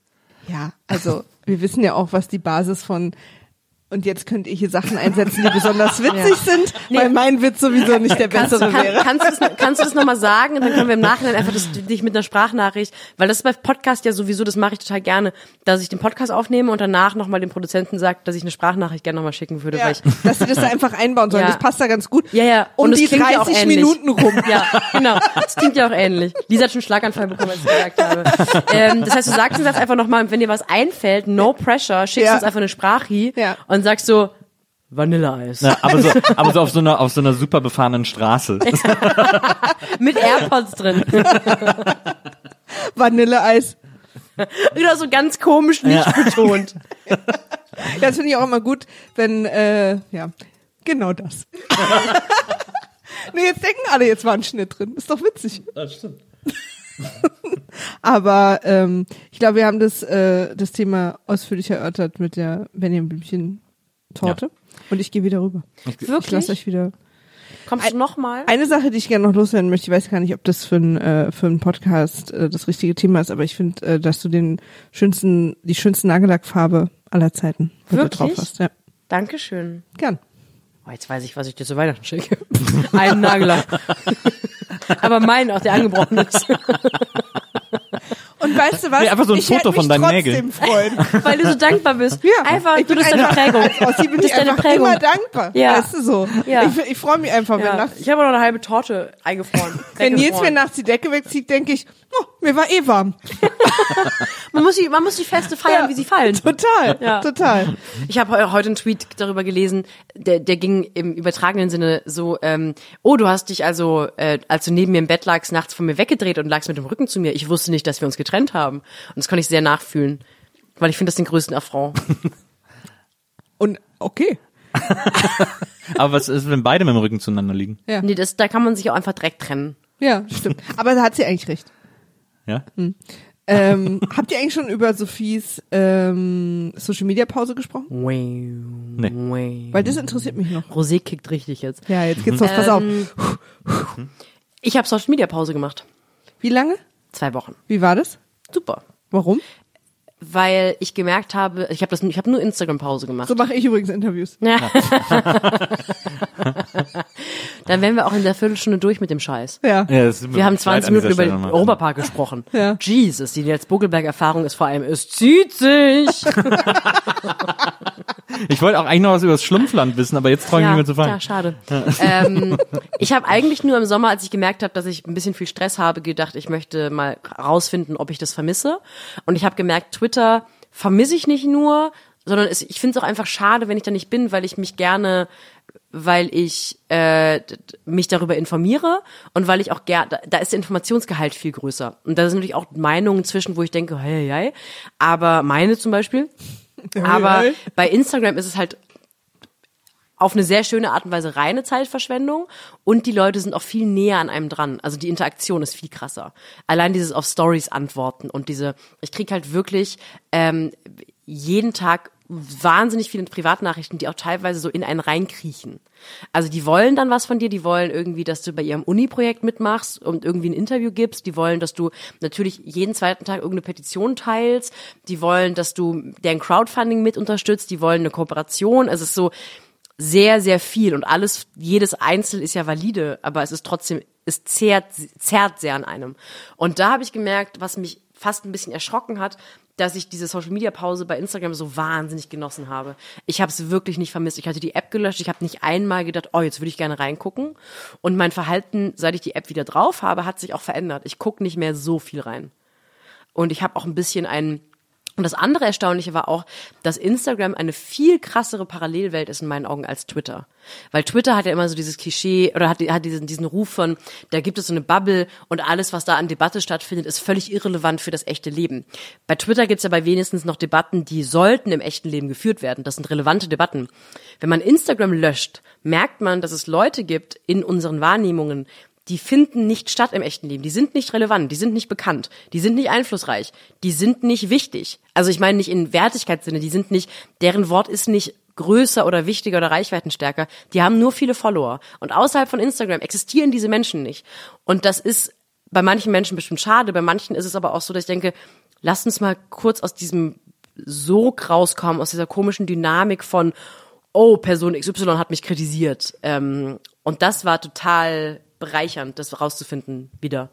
Antwortest du auf die Nachrichten, die dir Leute schreiben? Ähm, ich würde es gerne machen. Ich habe gemerkt, es ist so ein Boundary, das man irgendwann setzen muss. Ich habe am Anfang, ähm, ich habe das so durchgehalten bis so 160.000 Follower. Da habe ich versucht, immer ähm, mir auch die sonstigen Ordner anzuschauen. Ah ja. Und das mache ich nicht mehr. Ich, scha ich schaff's einfach nicht mehr. Immer wieder, wenn ich reinklicke, finde ich es dann schade, weil äh, ich das Gefühl habe, ich habe halt die lustigsten Follower der ganzen Welt und die klügsten und die, die irgendwie cool sind und entspannt und ich finde es dann so schade, weil ich eigentlich jedem gerne antworten würde. Ich weiß aber auch, ich kann nur so sein, wie ich bin, so dass sie sich gerne anschauen, wenn ich meine Zeit nicht damit verbringe, denen zu antworten. Also das reibt einen schon auch auf, weil es Ja. auch immer so ein bisschen russisch Roulette ist. Du weißt nicht, ob da nicht in der nächsten Nachricht vielleicht ist Nutte Ja. oder eben ich finde dein Zeug mega. Aber ist äh, sind äh, Twitter äh, oder Twitterer ähm, nicht genauso äh, irrelevant im wahren Leben äh, wie Instagrammer? Ich glaube, da ist es ein, ähm, ich habe da mit Sicherheit auch einen krummen Vergleich aufgemacht, weil bei Twitter sind natürlich sowieso Multiplikatoren, die im echten Leben Multiplikatoren sind. Es ist ein bisschen, ich finde, wenn auch manchmal die Weltfremde von den Debatten auf Twitter kritisiert wird, finde ich das fast ein bisschen rührend, weil Twitter ist nichts anderes als eine Elite, die es immer schon gab, die sich jetzt auf einer anderen Plattform unterhält. Ja. Und zwar ein bisschen transparenter als sonst. Das ist eigentlich eine Verbesserung der Elitenunterhaltung, weil es gab immer schon Medieneliten und es gab immer schon Kultureliten und die haben sich auch immer schon zusammengetan. Es ist nicht so, als hätte vor Twitter René Polish abends in, einer, in jeden, jeden Tag in einer anderen Kneipe in einer anderen Stadt der Bundesrepublik gesessen und gehofft, dass die Welt zu ihm kommt. Der Das habe ich aber so gehört. ja, klar. es gab immer schon Stehempfänge und irgendwelche blöden Salons und, und Leute, die eingeladen haben in ihr, in ihre Altbauwohnung in Schöneberg. Es gab's immer schon. Und jetzt ist es halt ein bisschen transparenter und ein bisschen digitaler. Und natürlich sind die Debatten immer weltfremd, aber das ist immer der Job von Eliten. Elitendebatten zu führen, die sich dann manchmal äh, übersetzen lassen auf Debatten für die gesamte Gesellschaft. Ja. Das entwertet weder die Gesellschaft noch wertet es die Elite auf. Ich glaube, das Wort hat halt natürlich so ein bisschen so eine leicht popul- populistische Anwandlung, aber das meint es ja erstmal nicht. Es meint ja nur einen, einen kleinen Teil einer Gesellschaft. So. Vielen Dank. Wurde jetzt richtig zählen. Es wurde richtig zählen. Du wolltest eigentlich nur wissen, haben dir Selfies gefehlt? Ich habe heute so viele Selfies gemacht. Im See? Nee. Ja, weil meine Make-up-Frau mich so toll geschminkt hatte.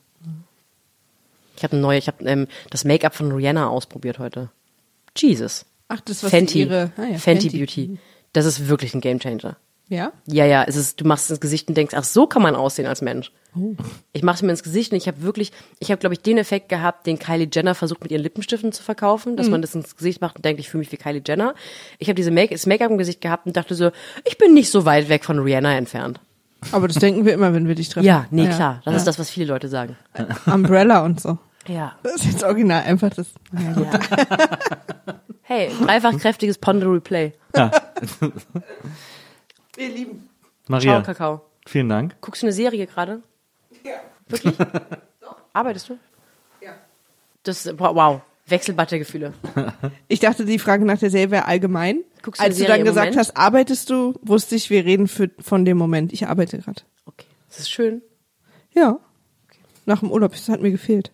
Arbeiten. Ja. Okay, cool. Wir, wir sehen uns nachher nochmal und besprechen das Ja. nochmal. Good talk. Ähm, ja, wir waren, äh, äh, bevor Maria kam, äh, äh, waren wir noch, ciao, äh, waren wir noch beim, äh, äh, beim KDW äh, äh, von Hengame. Ja. Ähm, ich finde, es gibt im Moment so viele Debatten. Ich, also, äh, ich finde es so interessant, dass du, dass du Twitter vermisst hast und Instagram nicht so, weil bei mir wäre es, glaube ich, umgekehrt. Ähm, ich finde Instagram den viel friedlicheren Ort. Äh, es mag natürlich auch an der Größe mein, meines Accounts im Gegensatz zu deinem liegen. Ähm, ich habe auf Instagram die viel friedlicheren äh, Begegnungen mit Menschen und mit Fremden als auf Twitter. Ich finde Twitter irgendwie so anstrengend und ich finde die Debatten alle so scheiße, weil ähm, weil es so offensichtlich ist, wer Unrecht hat. Und, äh, und und dann zum Beispiel so jemand wie äh, Ulf Poschardt, der so der so glaubt, er hätte so die Rolle eines eines Till Eulenspiegels, der allen so den Spiegel vorhält, indem er möglichst pseudogelassen tut, äh, aber dabei irgendwie so toxisch äh, und so toxische Menschen vor allem unterstützt irgendwie und so. Das ist, das regt mich einfach wahnsinnig oft auf, weil ich denke so, was ist denn das, was ist denn das für ein Scheiß? Also, äh, wieso, wie kann man denn, wie kann denn dein, dein Lebenszweck darin bestehen, deine Relevanz daraus zu ziehen, äh, dich darüber lustig zu machen, dass Menschen emotional für etwas einstehen? Jetzt, Entschuldigung, ich hätte die Frage noch länger essen? formulieren, noch länger formulieren sollen. Äh, und da frage ich mich doch, was ist da genau der Hintergrund noch, Kausto, und warum machen solche Menschen sowas? Danke für die Frage. Ja. Ähm, ich habe komischerweise ähm, keine Empörung für, in mir, ganz selten Empörung in mir für solche Leute wie Ulf Poschardt. Ja. Weil es mich eher anödet, wie so getan wird, als sei Ulf Poschardt zum Beispiel doof.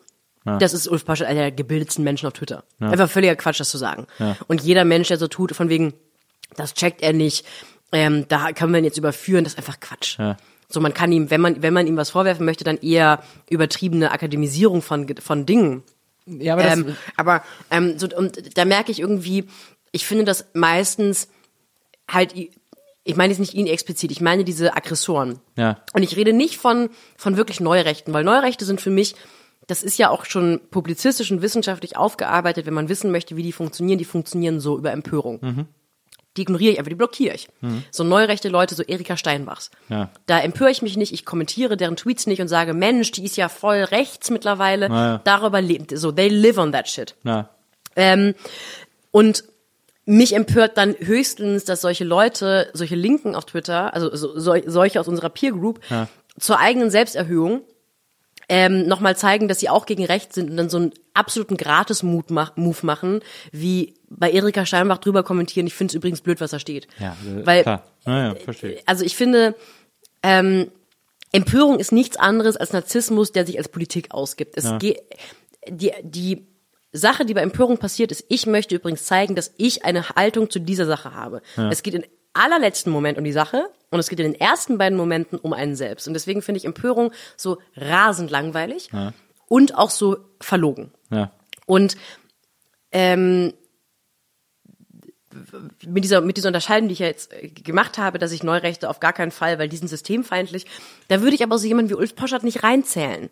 Wir könnten darüber sprechen, ob jemand wie Don Alfonso, den er halt protegiert, jemand so ist. Aber selbst der ist ein Grenzfall.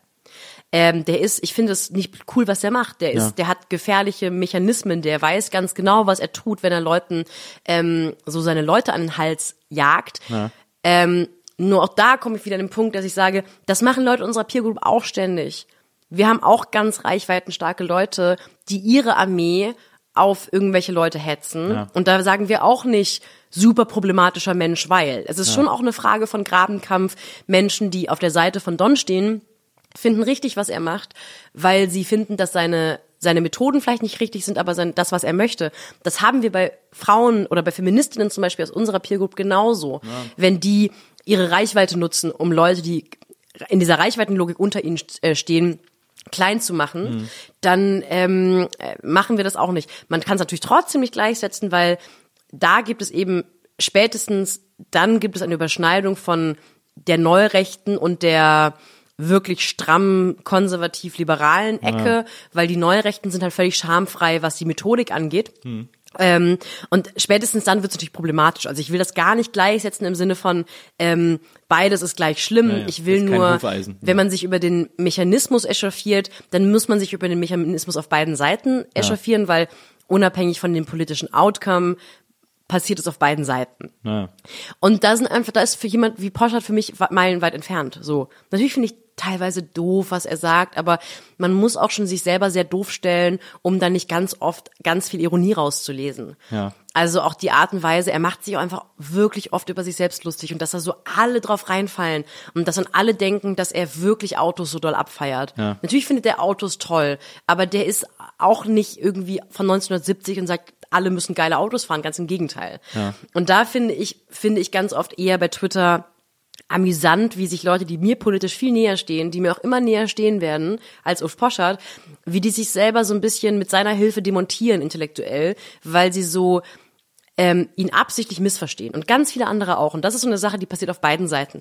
Alle wollen einander falsch missverste äh, missverstehen, falsch verstehen, um äh, einen Punkt scoren zu können. Ja. Und das finde ich aber eher amüsant. Also ich finde diese ganze ähm, alles, was so in dieser ganzen Debattenmechanismus, in diesem ganzen Debattenmechanismus passiert, ich finde den amüsant. Ich muss dazu aber auch sagen, ich habe die bequemste aller Positionen, weil ich bin der Klassenclown da. Ja. Ähm, ich, von mir wird kein Statement verlangt. Ganz im Gegenteil, ich habe den Ruf, wenn überhaupt, daneben zu schießen und absichtlich. Ich mache mich dann irgendwie über mich oder den Mechanismus oder, oder andere lustig, aber ich hoffe vor allem erstmal über mich und ähm, ich habe da eben auch keine Aktien drin. Ich habe da aber eben auch keine Aktien drin, Ja. weil ich es abstoßend finde, dass Leute so tun, als sei Aktivismus ein paar Tweets schreiben. Ja. Das ist es eben auch nicht. Die Welt wird tatsächlich nicht besser, wenn man sich auf Twitter möglichst selbstdarstellerisch über etwas echauffiert und wahnsinnig wütend und irre empört ist. Ja. Das ist einfach, das ist halt Narzissmus. Das ist sehr Millennial-like. Das ist so Klischee-Millennial-mäßig. Ja. Und das finde ich halt albern und ist auch nicht zielführend.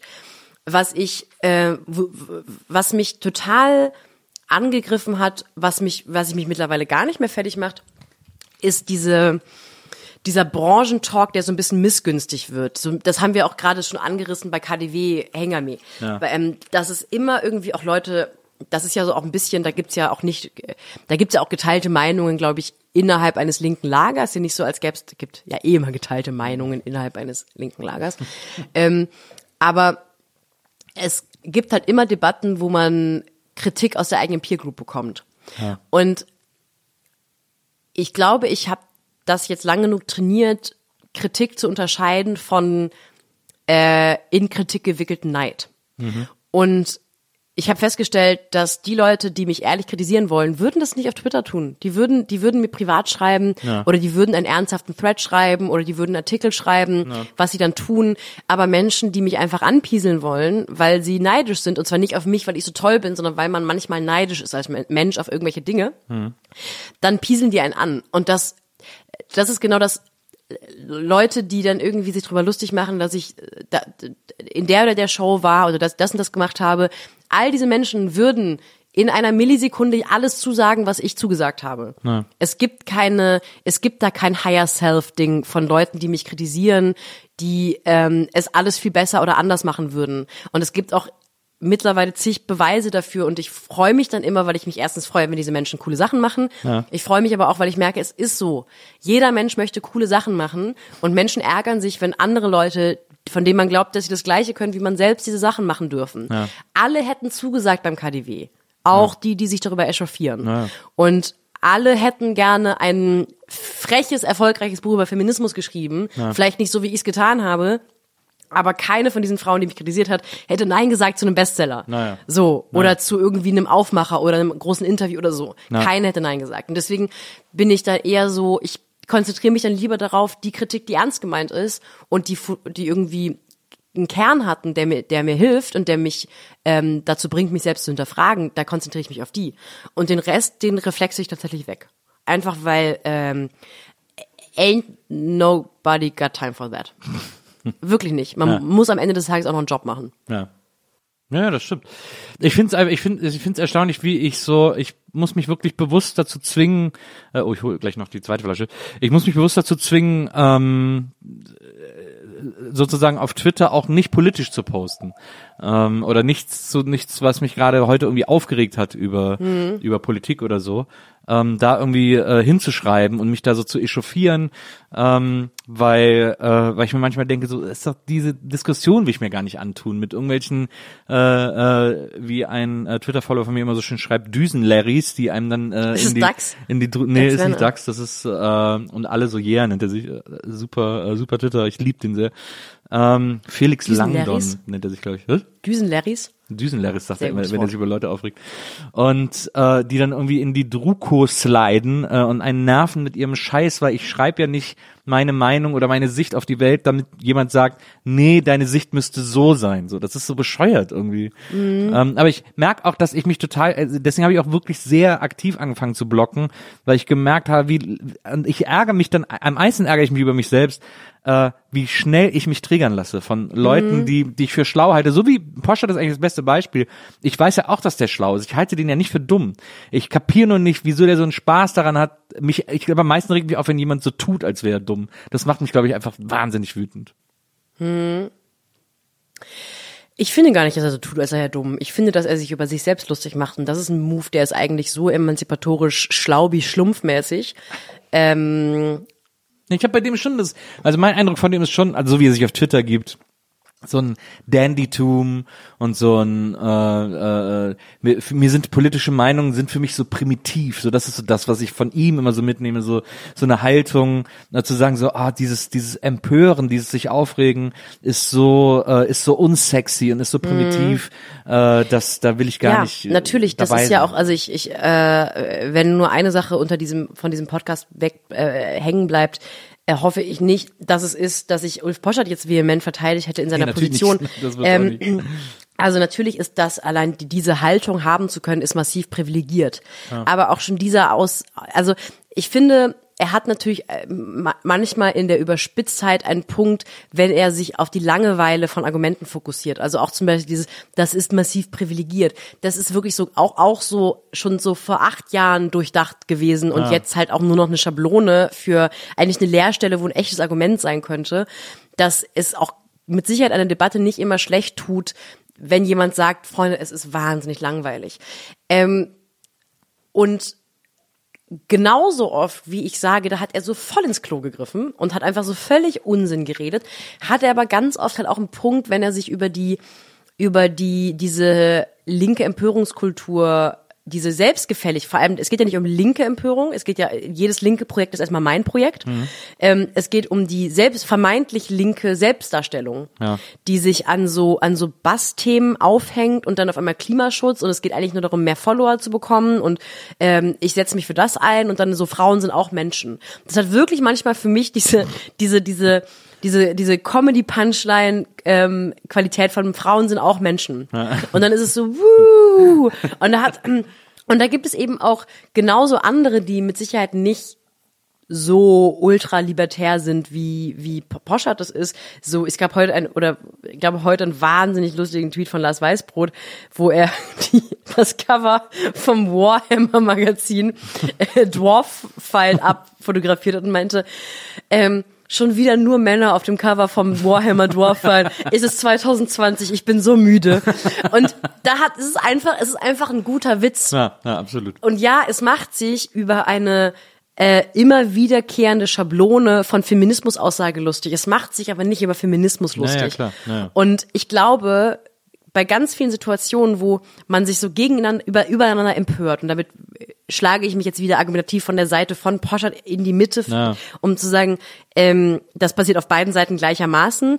Dieser Witz war so gemeint, diese Aussage war so Ja, gemeint. ja. Wenn man sich mal so kurz hinsetzt und überlegt, wa was war gerade das Opfer dieses Witzes, was ist die Pointe, dann kommt man ganz oft dahin, dass das eben nicht ähm, Frauen waren oder Feminismus, sondern ganz oft ein, ein, ein Meme innerhalb von Feminismus. Und das ist nicht sich über Feminismus lustig machen. ja Und da ist, deswegen finde ich Twitter irgendwie weiterhin bereichernd und lustig. Und ich habe aber halt auch, ich und diskutiere halt auch viel, was wir ja auch machen, so wenn nicht unbedingt Podcast-Mikros an sind, aber jetzt ja, auch ähm, ähm, über so Debatten, ich führe so Debatten, die durch Twitter angestoßen wurden. Und die sind dann wirklich oft wahnsinnig interessant. ja Wenn man die nicht in ein paar Zeichen abhandeln muss oder in ein paar Tweets, sondern mit Menschen führen kann. Und es ist schon so, eine, so, ein, so ein Katalysator für gewisse Debatten in meinen Augen. Aber wenn wenn man sozusagen, wenn man eine Lesart entwickeln kann, um äh, um Porsche-Tweets selbstironisch zu begreifen, ähm, wieso kann man keine Lesart entwickeln, Lisa Eckert lustig zu finden? Nee, ähm, das eine ist ja die Frage von Humor, das andere ist die Frage von Intellekt.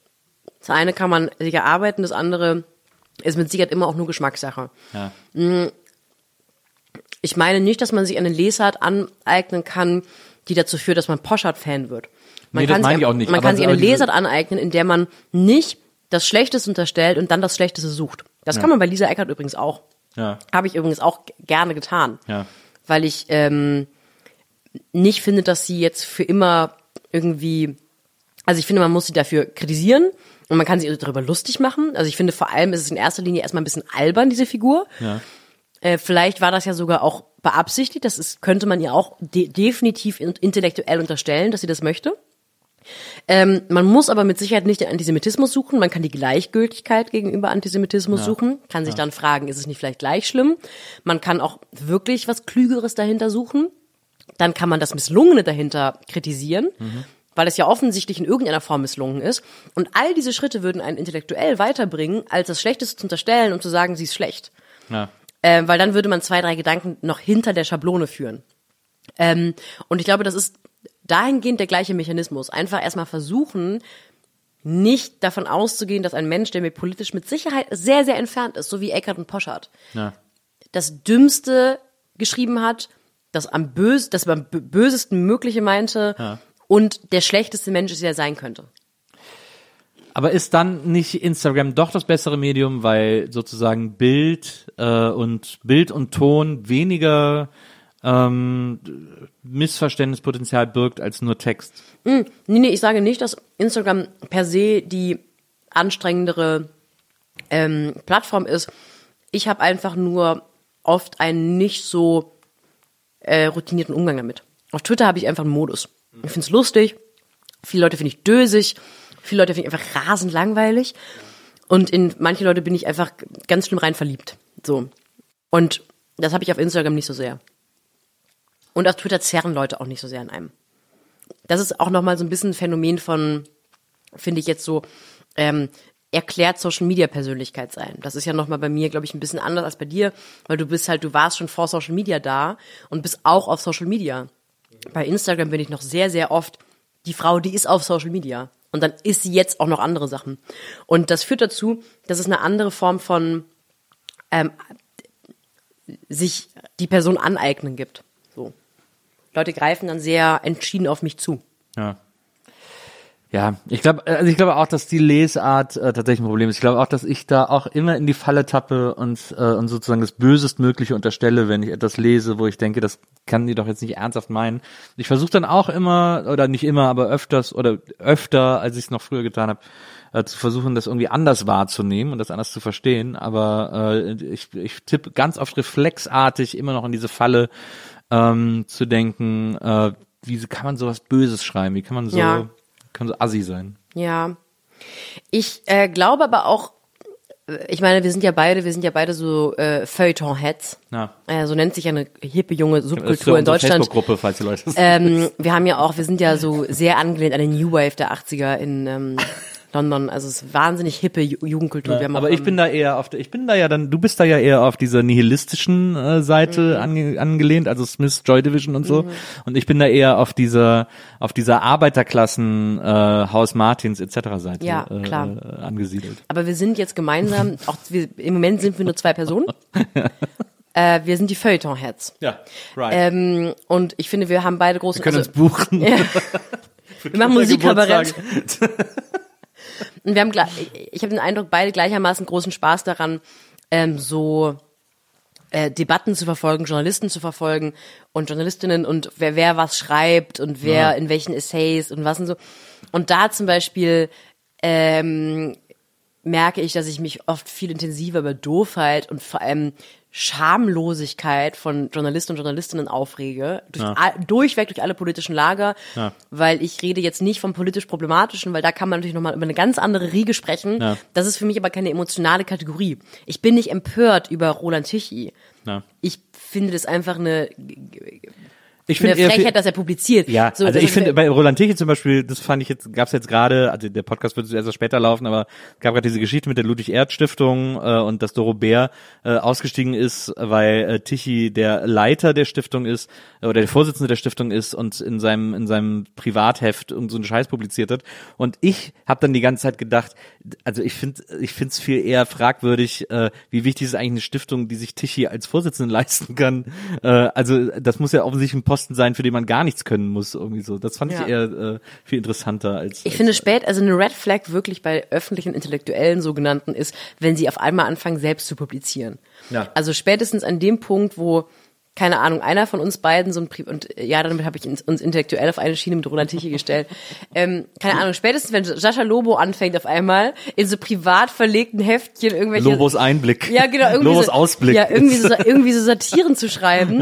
Weißt du eigentlich, das ist jetzt auch vorbei. Du kannst auch einfach den Twitter-Account löschen und du kannst ihn jetzt an die Notversorgung anschließen und die letzten Jahre warten wir noch in der Öffentlichkeit. So, das würde natürlich nie passieren bei Sascha Lobo, aber Ja. das ist so, du hast völlig recht, das ist so eine Lachfigur, aber dabei ja auch so ultra problematisch. Ja. Ich wollte damit nur sagen, wenn ich mich über Journalisten aufrege, Journalistinnen, dann ähm, rede ich nicht davon, dass ich mich gleichermaßen über eine linke Kolumne aufrege wie über eine rechte. Das sind für mich alles, was Politik ist, passiert bei mir auf einer anderen Ebene. Es geht da nur um Affekte. Und ich finde einfach die Frechheit und die Selbstverliebtheit und die Dösigkeit und die der offen zur Schau gestellte Narzissmus von Journalismus in Deutschland Ja. ist so krass. Also stimmt, hey das stimmt, Leute, ihr habt alle auf meinen Text und niemand hat auf deinen scheiß Text gewartet. niemand sitzt gerade zu Hause und denkt, hoffentlich ordnet Person XY jetzt nochmal die Lage im Osten ein. Ja. Niemand. So, warum tust du so, als wärst du fucking Gonzo? Das ist krass. Ja, das, und das finde ich, da- das finde ich aber eben gleichermaßen amüsant, Ja. aber eben auch, ähm, ich finde auch halt schön, sich zwischendurch auf die amüsant problematischen Sachen zu konzentrieren, Ja. weil ähm, man tut es ja hoffentlich, wenn man ein, ein, ein wacher Mensch ist, schon ständig mit dem Politischen. Ja, aber das stimmt. Also, es ist mir auch aufgefallen, die Hybris deutscher Journalisten, ähm, sich für wie unersetzlich sie sich halten äh, und äh, so und dementsprechend Oh, noch, Achtung, dass der teure Weinglas so viel. Glas gegen das teure Mikro. Ich weiß, Jetzt beides Kampf, kaputt. Kampf der Giganten ist. Ich weiß auch nicht, was teurer gewesen wäre, wenn Äh, das finde ich, auch- das habe ich auch in den letzten Jahren äh, beobachten dürfen äh, und und habe wirklich gedacht, das ist ja nicht zu fassen. Also ich Ja. habe mein mein Bild von Journalismus ist komplett auf den Kopf gestellt worden. Ja. Ich habe den immer für eine sehr noble Geste gehalten und habe festgestellt, nee, also es ist wirklich, das ist ja, das ist ja selbstverliebter als Ja. äh, Viva Castings. Das ist wirklich der Hammer. Und das ist etwas, ähm, das, das Lustige und das ist auch etwas, womit ich total gut leben kann, weil das eine lustige Rolle ist. Dass ich natürlich diese Rolle habe von der aufmüpfigen, auch ein bisschen so selbstgerechten, ähm, Göre aus dem Internet, die manchmal auf den Tisch haut, manchmal auch gar nicht so daneben liegt, aber vor allem auch so ein bisschen dolle ist. Und ich habe noch nie in meinem Leben, in meinem Berufsleben gedacht, darüber muss ich jetzt schreiben. Das wollen die Leute hören. Ja. Und ich glaube, jeder zweite Online-Journalist in Deutschland denkt das. Das glaube ich auch. Wenn ich darüber nicht schreibe, und ich glaube, ich muss auch nicht mehr gendern, jeder zweite Online-Journalist in Deutschland denkt, wenn ich darüber nicht schreibe, dann fehlt meinen Leuten was. So, ich bin ja für die eine intellektuelle Instanz. Noch nie in meinem ganzen scheiß Leben habe ich das gedacht. Ich laufe, ich wache jeden Morgen auf mit der Gewissheit, ob ich heute was arbeite oder nicht. Die Welt wird sich weiterdrehen. Niemand wird denken, ha, wo ist denn jetzt ein frecher Tweet, der sich über das Datingleben von Sophie Passmann lustig macht? Niemand, niemand wird es vermissen. Und da, diese Hybris ist atemberaubend. Das ist wirklich der Wahnsinn. Wirklich. Ich stehe manchmal davor wie vor Mariannengraben. Ja, so, absolut. basic. Ich habe, ich habe äh, vor, vor zwei Tagen eine äh, Mail bekommen von einem äh, Kollegen, den ich total gerne mag. Und ich habe das auch, äh, ich habe diese Mail gelesen und habe mich äh, angefragt für so eine Buchmessensache. Und ich habe auch zugesagt und mir ist dann aufgefallen, dass ich diese Mail ähm, äh, mit äh, bestem, vollem, gutem Herzen gelesen habe, weil ich ihn so mag und Ja. auch gar nicht da irgendwelche bösen Zwischentöne lese. Mir ist nur anhand dieser Mail ein Muster aufgefallen, was ich wirklich auch nur ausnahmslos bei Journalisten wahrnehme, dass wenn ich angefragt werde, dass das Lob auch immer mit einer Beleidigung einhergeht. Also es ging dann so um Klatsch und Tratsch und dann brauchen wir jemanden wie dich und dann ging es so um, du witterst ja die Schwäche des deines Gegenübers so doll. Es war so ein bisschen so, du bist ja eine kaltherzige, du bist ja stone cold und du bist so hammerhart und du bist auch gut dabei, aber du bist vor allem auch richtig scheiße. Und wir brauchen dich. Und in dem Fall fand ich es einfach total lustig und nett und wu- wusste, wie es gemeint war. Aber ganz, ganz oft habe ich das, dass ich merke, dass so Leute das nicht ertragen, dass so, dass so ähm, äh, erwachsene äh, arrivierte Männer mich einladen müssen, mich gehör aus dem Internet und sind dann so, naja, klar, also ich meine, gerade für dein Alter, du kennst ja auch viele Wörter. Es ist immer so backhanded Compliment. Es ist aber, glaube ich, ein deutsches Problem. Ich weiß nicht, ob es ein deutsches Problem ist, aber es ist eins, das mir in Deutschland extrem aufgefallen ist, die äh, die Angst vor dem Lob. Einfach ein Lob auch so stehen zu lassen und Ja. irgendwie äh, etwas wirklich von Herzen gut zu finden, wird immer mit so einer gewissen Naivität gleichgesetzt Ja. oder so. Das finde ich, das finde ich ganz erstaunlich immer, wie schwer äh, gerade auch Kritikern etc. ein Lob fällt. Ja. Also es liegt auch daran, ich glaube, äh, Verrisse sind auch beliebter, finden die Leute einfach lustiger, ist lustiger zu lesen, ist auch, ist natürlich auch x-mal einfacher zu schreiben. Ja. Ähm, aber äh, so aufrichtiges Lob ist immer so, ist, äh, hat man immer das Gefühl, da krampft sich gerade jemand richtig ein ab. Und es ist natürlich auch, du brauchst mehr Charakterstärke, um zu loben, weil du stehst wirklich zu etwas. Weil ähm, ganz oft sind Verrisse ja auch nichts anderes als, es ist nicht so, wie ich es mir vorgestellt habe, oder es ist nicht so wie andere Sachen, die gut sind. Ähm, und das sind dann auch oft so Verweise, wo du merkst, es ist wirklich auch so krass gratis mutig, das ist gut zu finden. Ja. ja, Oasis früher. Genau, halt dein Maul, Jonas. So, und, ähm, und, und Lob ist natürlich etwas Absolutes. Du hast, du stehst dazu und du kannst natürlich auch versuchen zu erklären, warum. Aber wenn jemand anders es doof findet, bist du auf der uncoolen Seite. Und das Ja. ist, glaube ich, auch viel, oft noch so eine Coolness-Frage. Ja. Ich, ähm, ich finde das gerade, ich trainiere mir das an, öfter einfach Sachen toll zu finden. Ich finde das einfach schön. Ich freue mich darüber. Ja, ich habe das auch irgendwann habe ich mich sehr bewusst dafür entschieden, äh, viel mehr zu loben als zu kritisieren, weil ich das viel, ich finde es auch viel interessanter. Also ist, ich habe mal ähm, äh, vor Jahren einen Artikel gelesen in der Spin, äh, äh, tolle amerikanische Musikzeitschrift, und da hat Matt Groening, der Erfinder der Simpsons, äh, hat einen Artikel geschrieben über eine Platte von so einer Hippie Experimental-Drogenband Captain Beefheart äh, hießen die. Und ähm, die hatten ein Album, das hieß Trout Mask Replica, wo auf dem Album ist so ein steht so ein Typ, aber statt ein Kopf ist da ein Fisch, der so einen Hut auf hat und so. Und äh, Matt Groening hat einen zweiseitigen Artikel darüber geschrieben, wie er als äh, Jugendlicher diese Platte entdeckt, seinen Plattenladen gedacht hat, oh mein Gott, wie hört sich diese Platte an? Ich kann es nicht fassen, die sieht so unglaublich aus. Und dann sein Geld zusammengespart und sich dann die Platte gekauft hat und die dann zu Hause gehört hat und die ist total scheiße. Also es ist wirklich hauptsächlich Krach oder so Instrumente werden gestimmt oder jemand geht aus dem Studio und kommt wieder rein oder so. Es ist wirklich so eine Hippie, also es ist wirklich LSD, diese Platte irgendwie. Und er hat die gehört und er hat gedacht, oh Gott, dafür habe ich jetzt die Kohle gespart, was für ein Müll. Und hat sich richtig gezwungen, äh, die äh, gut zu finden und hat die dann immer wieder gehört, immer wieder, und hat an, langsam angefangen, die zu mögen und langsam so Sachen entdeckt und gehört und gewusst, ah, jetzt kommt gleich das und das mochte er dann und so und liebt die Platte mittlerweile total und hat dann diesen ganz langen Artikel darüber geschrieben, warum er diese Platte so liebt und wie besonders die für ihn ist und so. Und ich habe mir den dann auch gekauft und fand die auch total scheiße. Ich hab die, die kann man echt nicht anhören, aber mich hat das so bereichert, diesen Text zu lesen, weil jemand aufrichtig geschrieben hat, warum er etwas toll findet. Ja. Ähm, als wenn ich jetzt gelesen hätte, die Platte ist kacke. Dann hätte ich wäre ein kurzer Schmunzler gewesen im besten Fall. Aber ähm, deswegen habe ich, da habe ich irgendwie dann festgestellt, es bringt viel mehr, wenn man Sachen lobt. Also, also ich mache mal auf Twitter manchmal so Plattenbesprechungen, Ja, wo ich dann so alle Ein Tracks, Song, äh, genau. Ähm, und das mache ich einfach nur, weil ich dann denke, so irgendwer hört es dann vielleicht, der es sonst vielleicht nicht gehört hätte. Ja, ich habe dann Lady Gaga durch dich entdeckt. Na, super Album. Neue Nachwuchskünstlerin. Ja, ist eine kleine Indie-Sache. Äh, Ja. Habe ich auf Soundcloud entdeckt. Ja. Und äh, Vom Remix von äh, DJ Khaled. ja, das ist, äh, äh, das ist, äh, das, äh, faszinierend, faszinierend. Ähm, was, ähm, Spielen wir noch Spiele eigentlich? Oder ist, es, ist das jetzt ständig ganze Zeit Fragen? willst du jetzt ein Spiel spielen? Willst du denn hatte Spiel keine Ahnung? Mau Mau, fangen. Dunkelverstecki. Fang den Spitz. Ochsenberger 1, 2, 3. ähm, nee, ich dachte, du, ich, ich, ähm, vielleicht gibt's irgendwie so Interventions und jetzt spielen wir irgendwie Wettlauf. Also wir hatten ja die Maria Lorenz Intervention, Das aber, war- ähm, ja. aber äh, Spiele habe ich eigentlich nie geplant. Ich habe immer eine Rubrik am Schluss. Ähm, da habe ich bei dir die Rubrik, was sind die besten schlauen Smalltalk-Themen?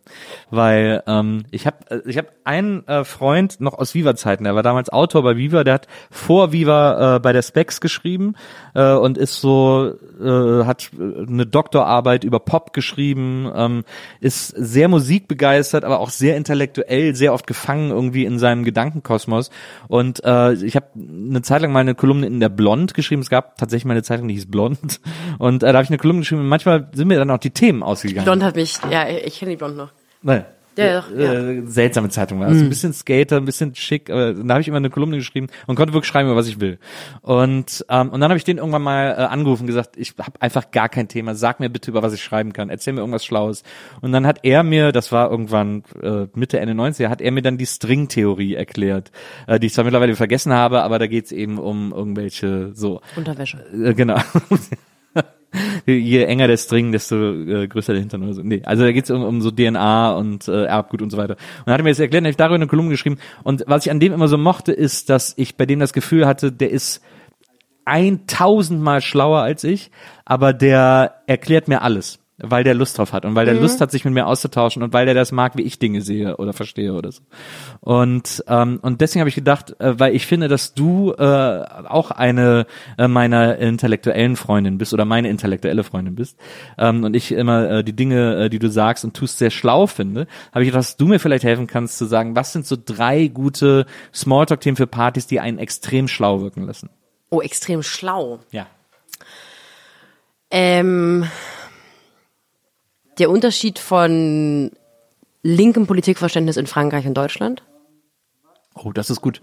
Da kann man gut über, über Streiks sprechen zum Ja, Beispiel. ja, und, und Sachen machen und, Ja. und ähm, äh, Materialismus und Postmoderne und so. Ähm, Bist du eigentlich früher oft nach Frankreich gefahren? Bist ja 40 Ja. Kilometer von der Grenze, ne? So Straßburg oder so. nee, das ist viel näher. Äh, das waren so, hinter Rust ist ja, wo der Europapark ist, ist ja schon dann bald die Grenze. Es gab Ah, ja ja. ganz viele französische MitarbeiterInnen so am Europapark. Ähm, die Max, also die Familie, hat übrigens, ist mir eben eingefallen, äh, im Sommer, wenn der Park sehr lange auf hatte, es gab so eine Fähre, die hat zwischen Kappel-Grafenhausen, das ist so der Ort, der direkt am Rhein ist, hinter Rust, Kappel-Daffenhausen. Gra Kappel-Grafenhausen. Ja. Ähm, und Rhinaud ist dann schon auf der einen Rhein- Rheinseite. Da, wo und die Autos herkommen. Genau. Es, und es gab eine, eine Fähre, die hat in die Autos hin und her transportiert. Es war eine, eine Fährenfahrt von zwei Stunden. Und ich hoffe, dass es war, weil sonst werde ich jetzt angezeigt von, weiß ich nicht, Frankreich, ähm, dass die Familie Mack, die den Park so lange auf hatte, ähm, hat in den, die, im Sommer ähm, die letzten zwei Fährenstunden bezahlt, damit ihre MitarbeiterInnen ähm, schnell mit der Fähre rüber. Du kannst natürlich auch irgendwie über Land fahren, aber das, die Fähre ging schneller und sie haben die Fähre quasi bezahlt. Korrekt. Ähm, für k- korrekter Move einfach. Ja. Ähm, was noch? Ähm, Ich finde übrigens diese Streikkultur in Frankreich immer wahnsinnig beeindruckend. Ja. Also weil wenn in Deutschland gestreikt wird, ich glaube der letzte große Streik hier war äh, Lufthansa oder Bahn äh, oder Ja. oder auch Pflege, wie die Leute sich immer aufregen. Das ist so krass unsolidarisch. Stimmt, der Bahnstreik, Wie soll ich denn jetzt zur Arbeit kommen? Fick dich, geh halt nicht zur Arbeit oder fahr mit dem Auto Ja. oder organisier dich, du Lappen. stimmt, dieser Bahnstreik, wie hieß nochmal der Bahnvorsitzende, der so gehasst wurde? Oh ja, stimmt. Das Oh. war ja der Antidrosten. Äh, Das der war ja mit dem quasi. Schnurrbart. Ja, Stimmt. Äh, der, Lisa, kannst du mal nachgucken, wie der, wie der hieß? Ähm, Dieter, glaube ich. Ich hab's, ich hab's auf den, ich hab's auf der Zunge. Dieter Gorni. what? Not even close. Seit März 2017 Vorsitzender ist Richard Lutz. Nee, nicht der Vorsitzende, das ist der Vorsitzende von der Bahngewerkschaft. Der hat, den, der hat die Streiks angeführt, äh, vorletztes Jahr, oder war das? Ich glaube vorletzter, ja. Ich will Dieter Wedel sagen, aber das war nicht Dieter Wedel. so ein ganz, so ein Name, der sich irgendwie anfühlt wie Wovereit. Der hat so eine, Genau. da Ja, ist so genau. viel Bewegung in dem Nachnamen. genau. Viel- Ja! Klaus Wieselski. Klaus Wieselski. Most hated man in Germany. Ja, Klaus Wieselski. Das war einfach ein stabiler Dude. Ja, der hat einfach gestreikt, so wie sie es gehört. Genau. So muss gestreikt Genau. werden. Und, Ah. es, und, es, und ich kann mich noch erinnern an so Streiks in den 80ern irgendwie, äh, wenn ich das so in den Tagesschau gesehen habe und irgendwie meine Eltern sich darüber unterhalten haben. Da war das wie in Frankreich, wenn gestreikt wurde in den Fordwerken, in den Stahlwerken und so. Ganz Deutschland, ja klar, ihr müsst streiken, haltet durch und so. Aber seit seit irgendwie diese seit dieser gute Laune Kapitalismus Ja. angefangen hat, wie soll ich denn jetzt zur Arbeit kommen und so. So Ja. bescheuert. Ja. Ich würde noch über Hufeisentheorie sprechen. Ist Oh. auch ein gutes Thema. Ja. Na, Ich find's gut. meinst du, es triggert nicht zu sehr? Ja, ist doch egal. Hey, ich bin auch äh, einfach mal, Einfach mal edgy sein. ähm, einfach mal Devil's Advocate. Ugh. Ja gut, ich, also das Streikthema nehme ich. Das ist gut. Das französische, äh, französische Ja. Linke, ähm, im Gegensatz zu deutscher Linke. Gut. Ähm, wann treffen wir uns mal beim äh, SPD-Ortstreffen? Wir sind jetzt Genossen. Ja, hey, Hey. Nilsi. Ich habe bis heute kein Parteibuch übrigens. Wirklich nicht. Nee, ich habe das, äh, müsste noch in Freiburg-Stühlinger liegen. Du musst dich ja quasi auch hier dann beim Ortsverein melden, ne? Wenn du Genau, ja. Habe ich aber bisher leider, leider noch nicht geschafft. leider noch nicht geschafft. Schade. ähm, ja. Ja, du können ja mal zusammen ein paar Plakate, Plakate, Plakate kleben. Finde ich gut. Sophie. Du, Lars und ich. Unser General. Lars Weißbrot. Ja. ja. ähm, Nils, vielen Dank, dass du bei mir gewesen bist. Vielen Dank für die Es hat, mir, Einladung. es hat mir einen riesengroßen Spaß gemacht und äh, wir wiederholen das demnächst, wenn du äh, keinen Wein voll getrunken hast, damit wir noch mehr Wein trinken können. Ja. Und äh, ich hole dann auch Riesling für dich. Nee, hast du gerade Riesling so ausgesprochen? Riesling. Riesling? Nee, einfach das ist einfach meine Zunge ist schon so schwer von dem von dem Rosé. Ich interessanterweise hatte ich gedacht, dein Lieblingswein wäre Riesling und jetzt Ist es, ist es auch aber eigentlich. gerade eben hast du gesagt, dein Lieblings Ja, Grauburgunder ist schon sehr toll. Ja, Also, aber du hast in, in dieser Weinsendung hast du gesagt, Grauburgunder ist so ein bisschen, dem, der gefällt einem immer. Ja, aber ist ja auch so, das ist ja auch das Tolle daran. Also Grauburgunder, du kannst eigentlich mit Grauburgunder, wenn es so ist, da in dem Video ging es ja um, was lerne ich, wie kann ich in den Weinladen gehen, ohne irgendwie Naja. Scheiße zu bauen. Ja. Und Grauburgunder ist wirklich halt eine sichere Bank. Es gibt einen Grauburgunder, kannst du auf den Tisch stellen, alle sagen eigentlich, oh, was ist ein schöner Wein. Na, egal welcher Ausbau, der altert auch nicht so doll. Riesling altert halt auch sehr. Also Grauburgunder ist im Grunde genommen wie ich. genau, du kannst, ich würde dich auch zu jeder Dinnerparty mitbringen und sagen, Auf nuckelt den mal Tisch dran. stellen, ja. sagen, der altert nicht. Ja, genau, exakt. Ähm, gehen wir zusammen zu Harry Styles, wenn er nächstes Jahr kommt? Ja, Cool. ja. Ich würde dann, bei Fine Line werde ich sehr weinen. Das ist okay. Das ist mein Liebeskummer-Song. Ich nehme Taschentücher, will ich noch. Okay, danke. Sehr gut. Ähm, Sophie, bis ganz bald. Bis nachher. Danke, dass du da Ich schlaf warst. bei euch heute. Ja, sehr gut. Ich habe mein, äh, ich hab mein Schlafi dabei. Jetzt kommen hier die intimen äh, Gespräche, deswegen äh, müsst ihr leider ausschalten, liebe Zuhörer. Ciao, Nicht ausschalten, ich schalte für euch aus. Äh, wenn die aktiv selber ausschalten müssten, dann würden die zwar einfach weiterhören, heimlich wahrscheinlich. Wahrscheinlich. Wahrscheinlich. Also deswegen, macht's gut, bis zum nächsten Mal. Hier bei der Nils Bogelberger. Ciao. Die Nils Bokelberg Erfahrung. Von und mit Nils Bokelberg. Eine Produktion von Pool Artists. Team Wenzel Burmeier, Lisa Hertwig, Maria Lorenz Bokelberg, Frieda Morische und natürlich Nils Bokelberg.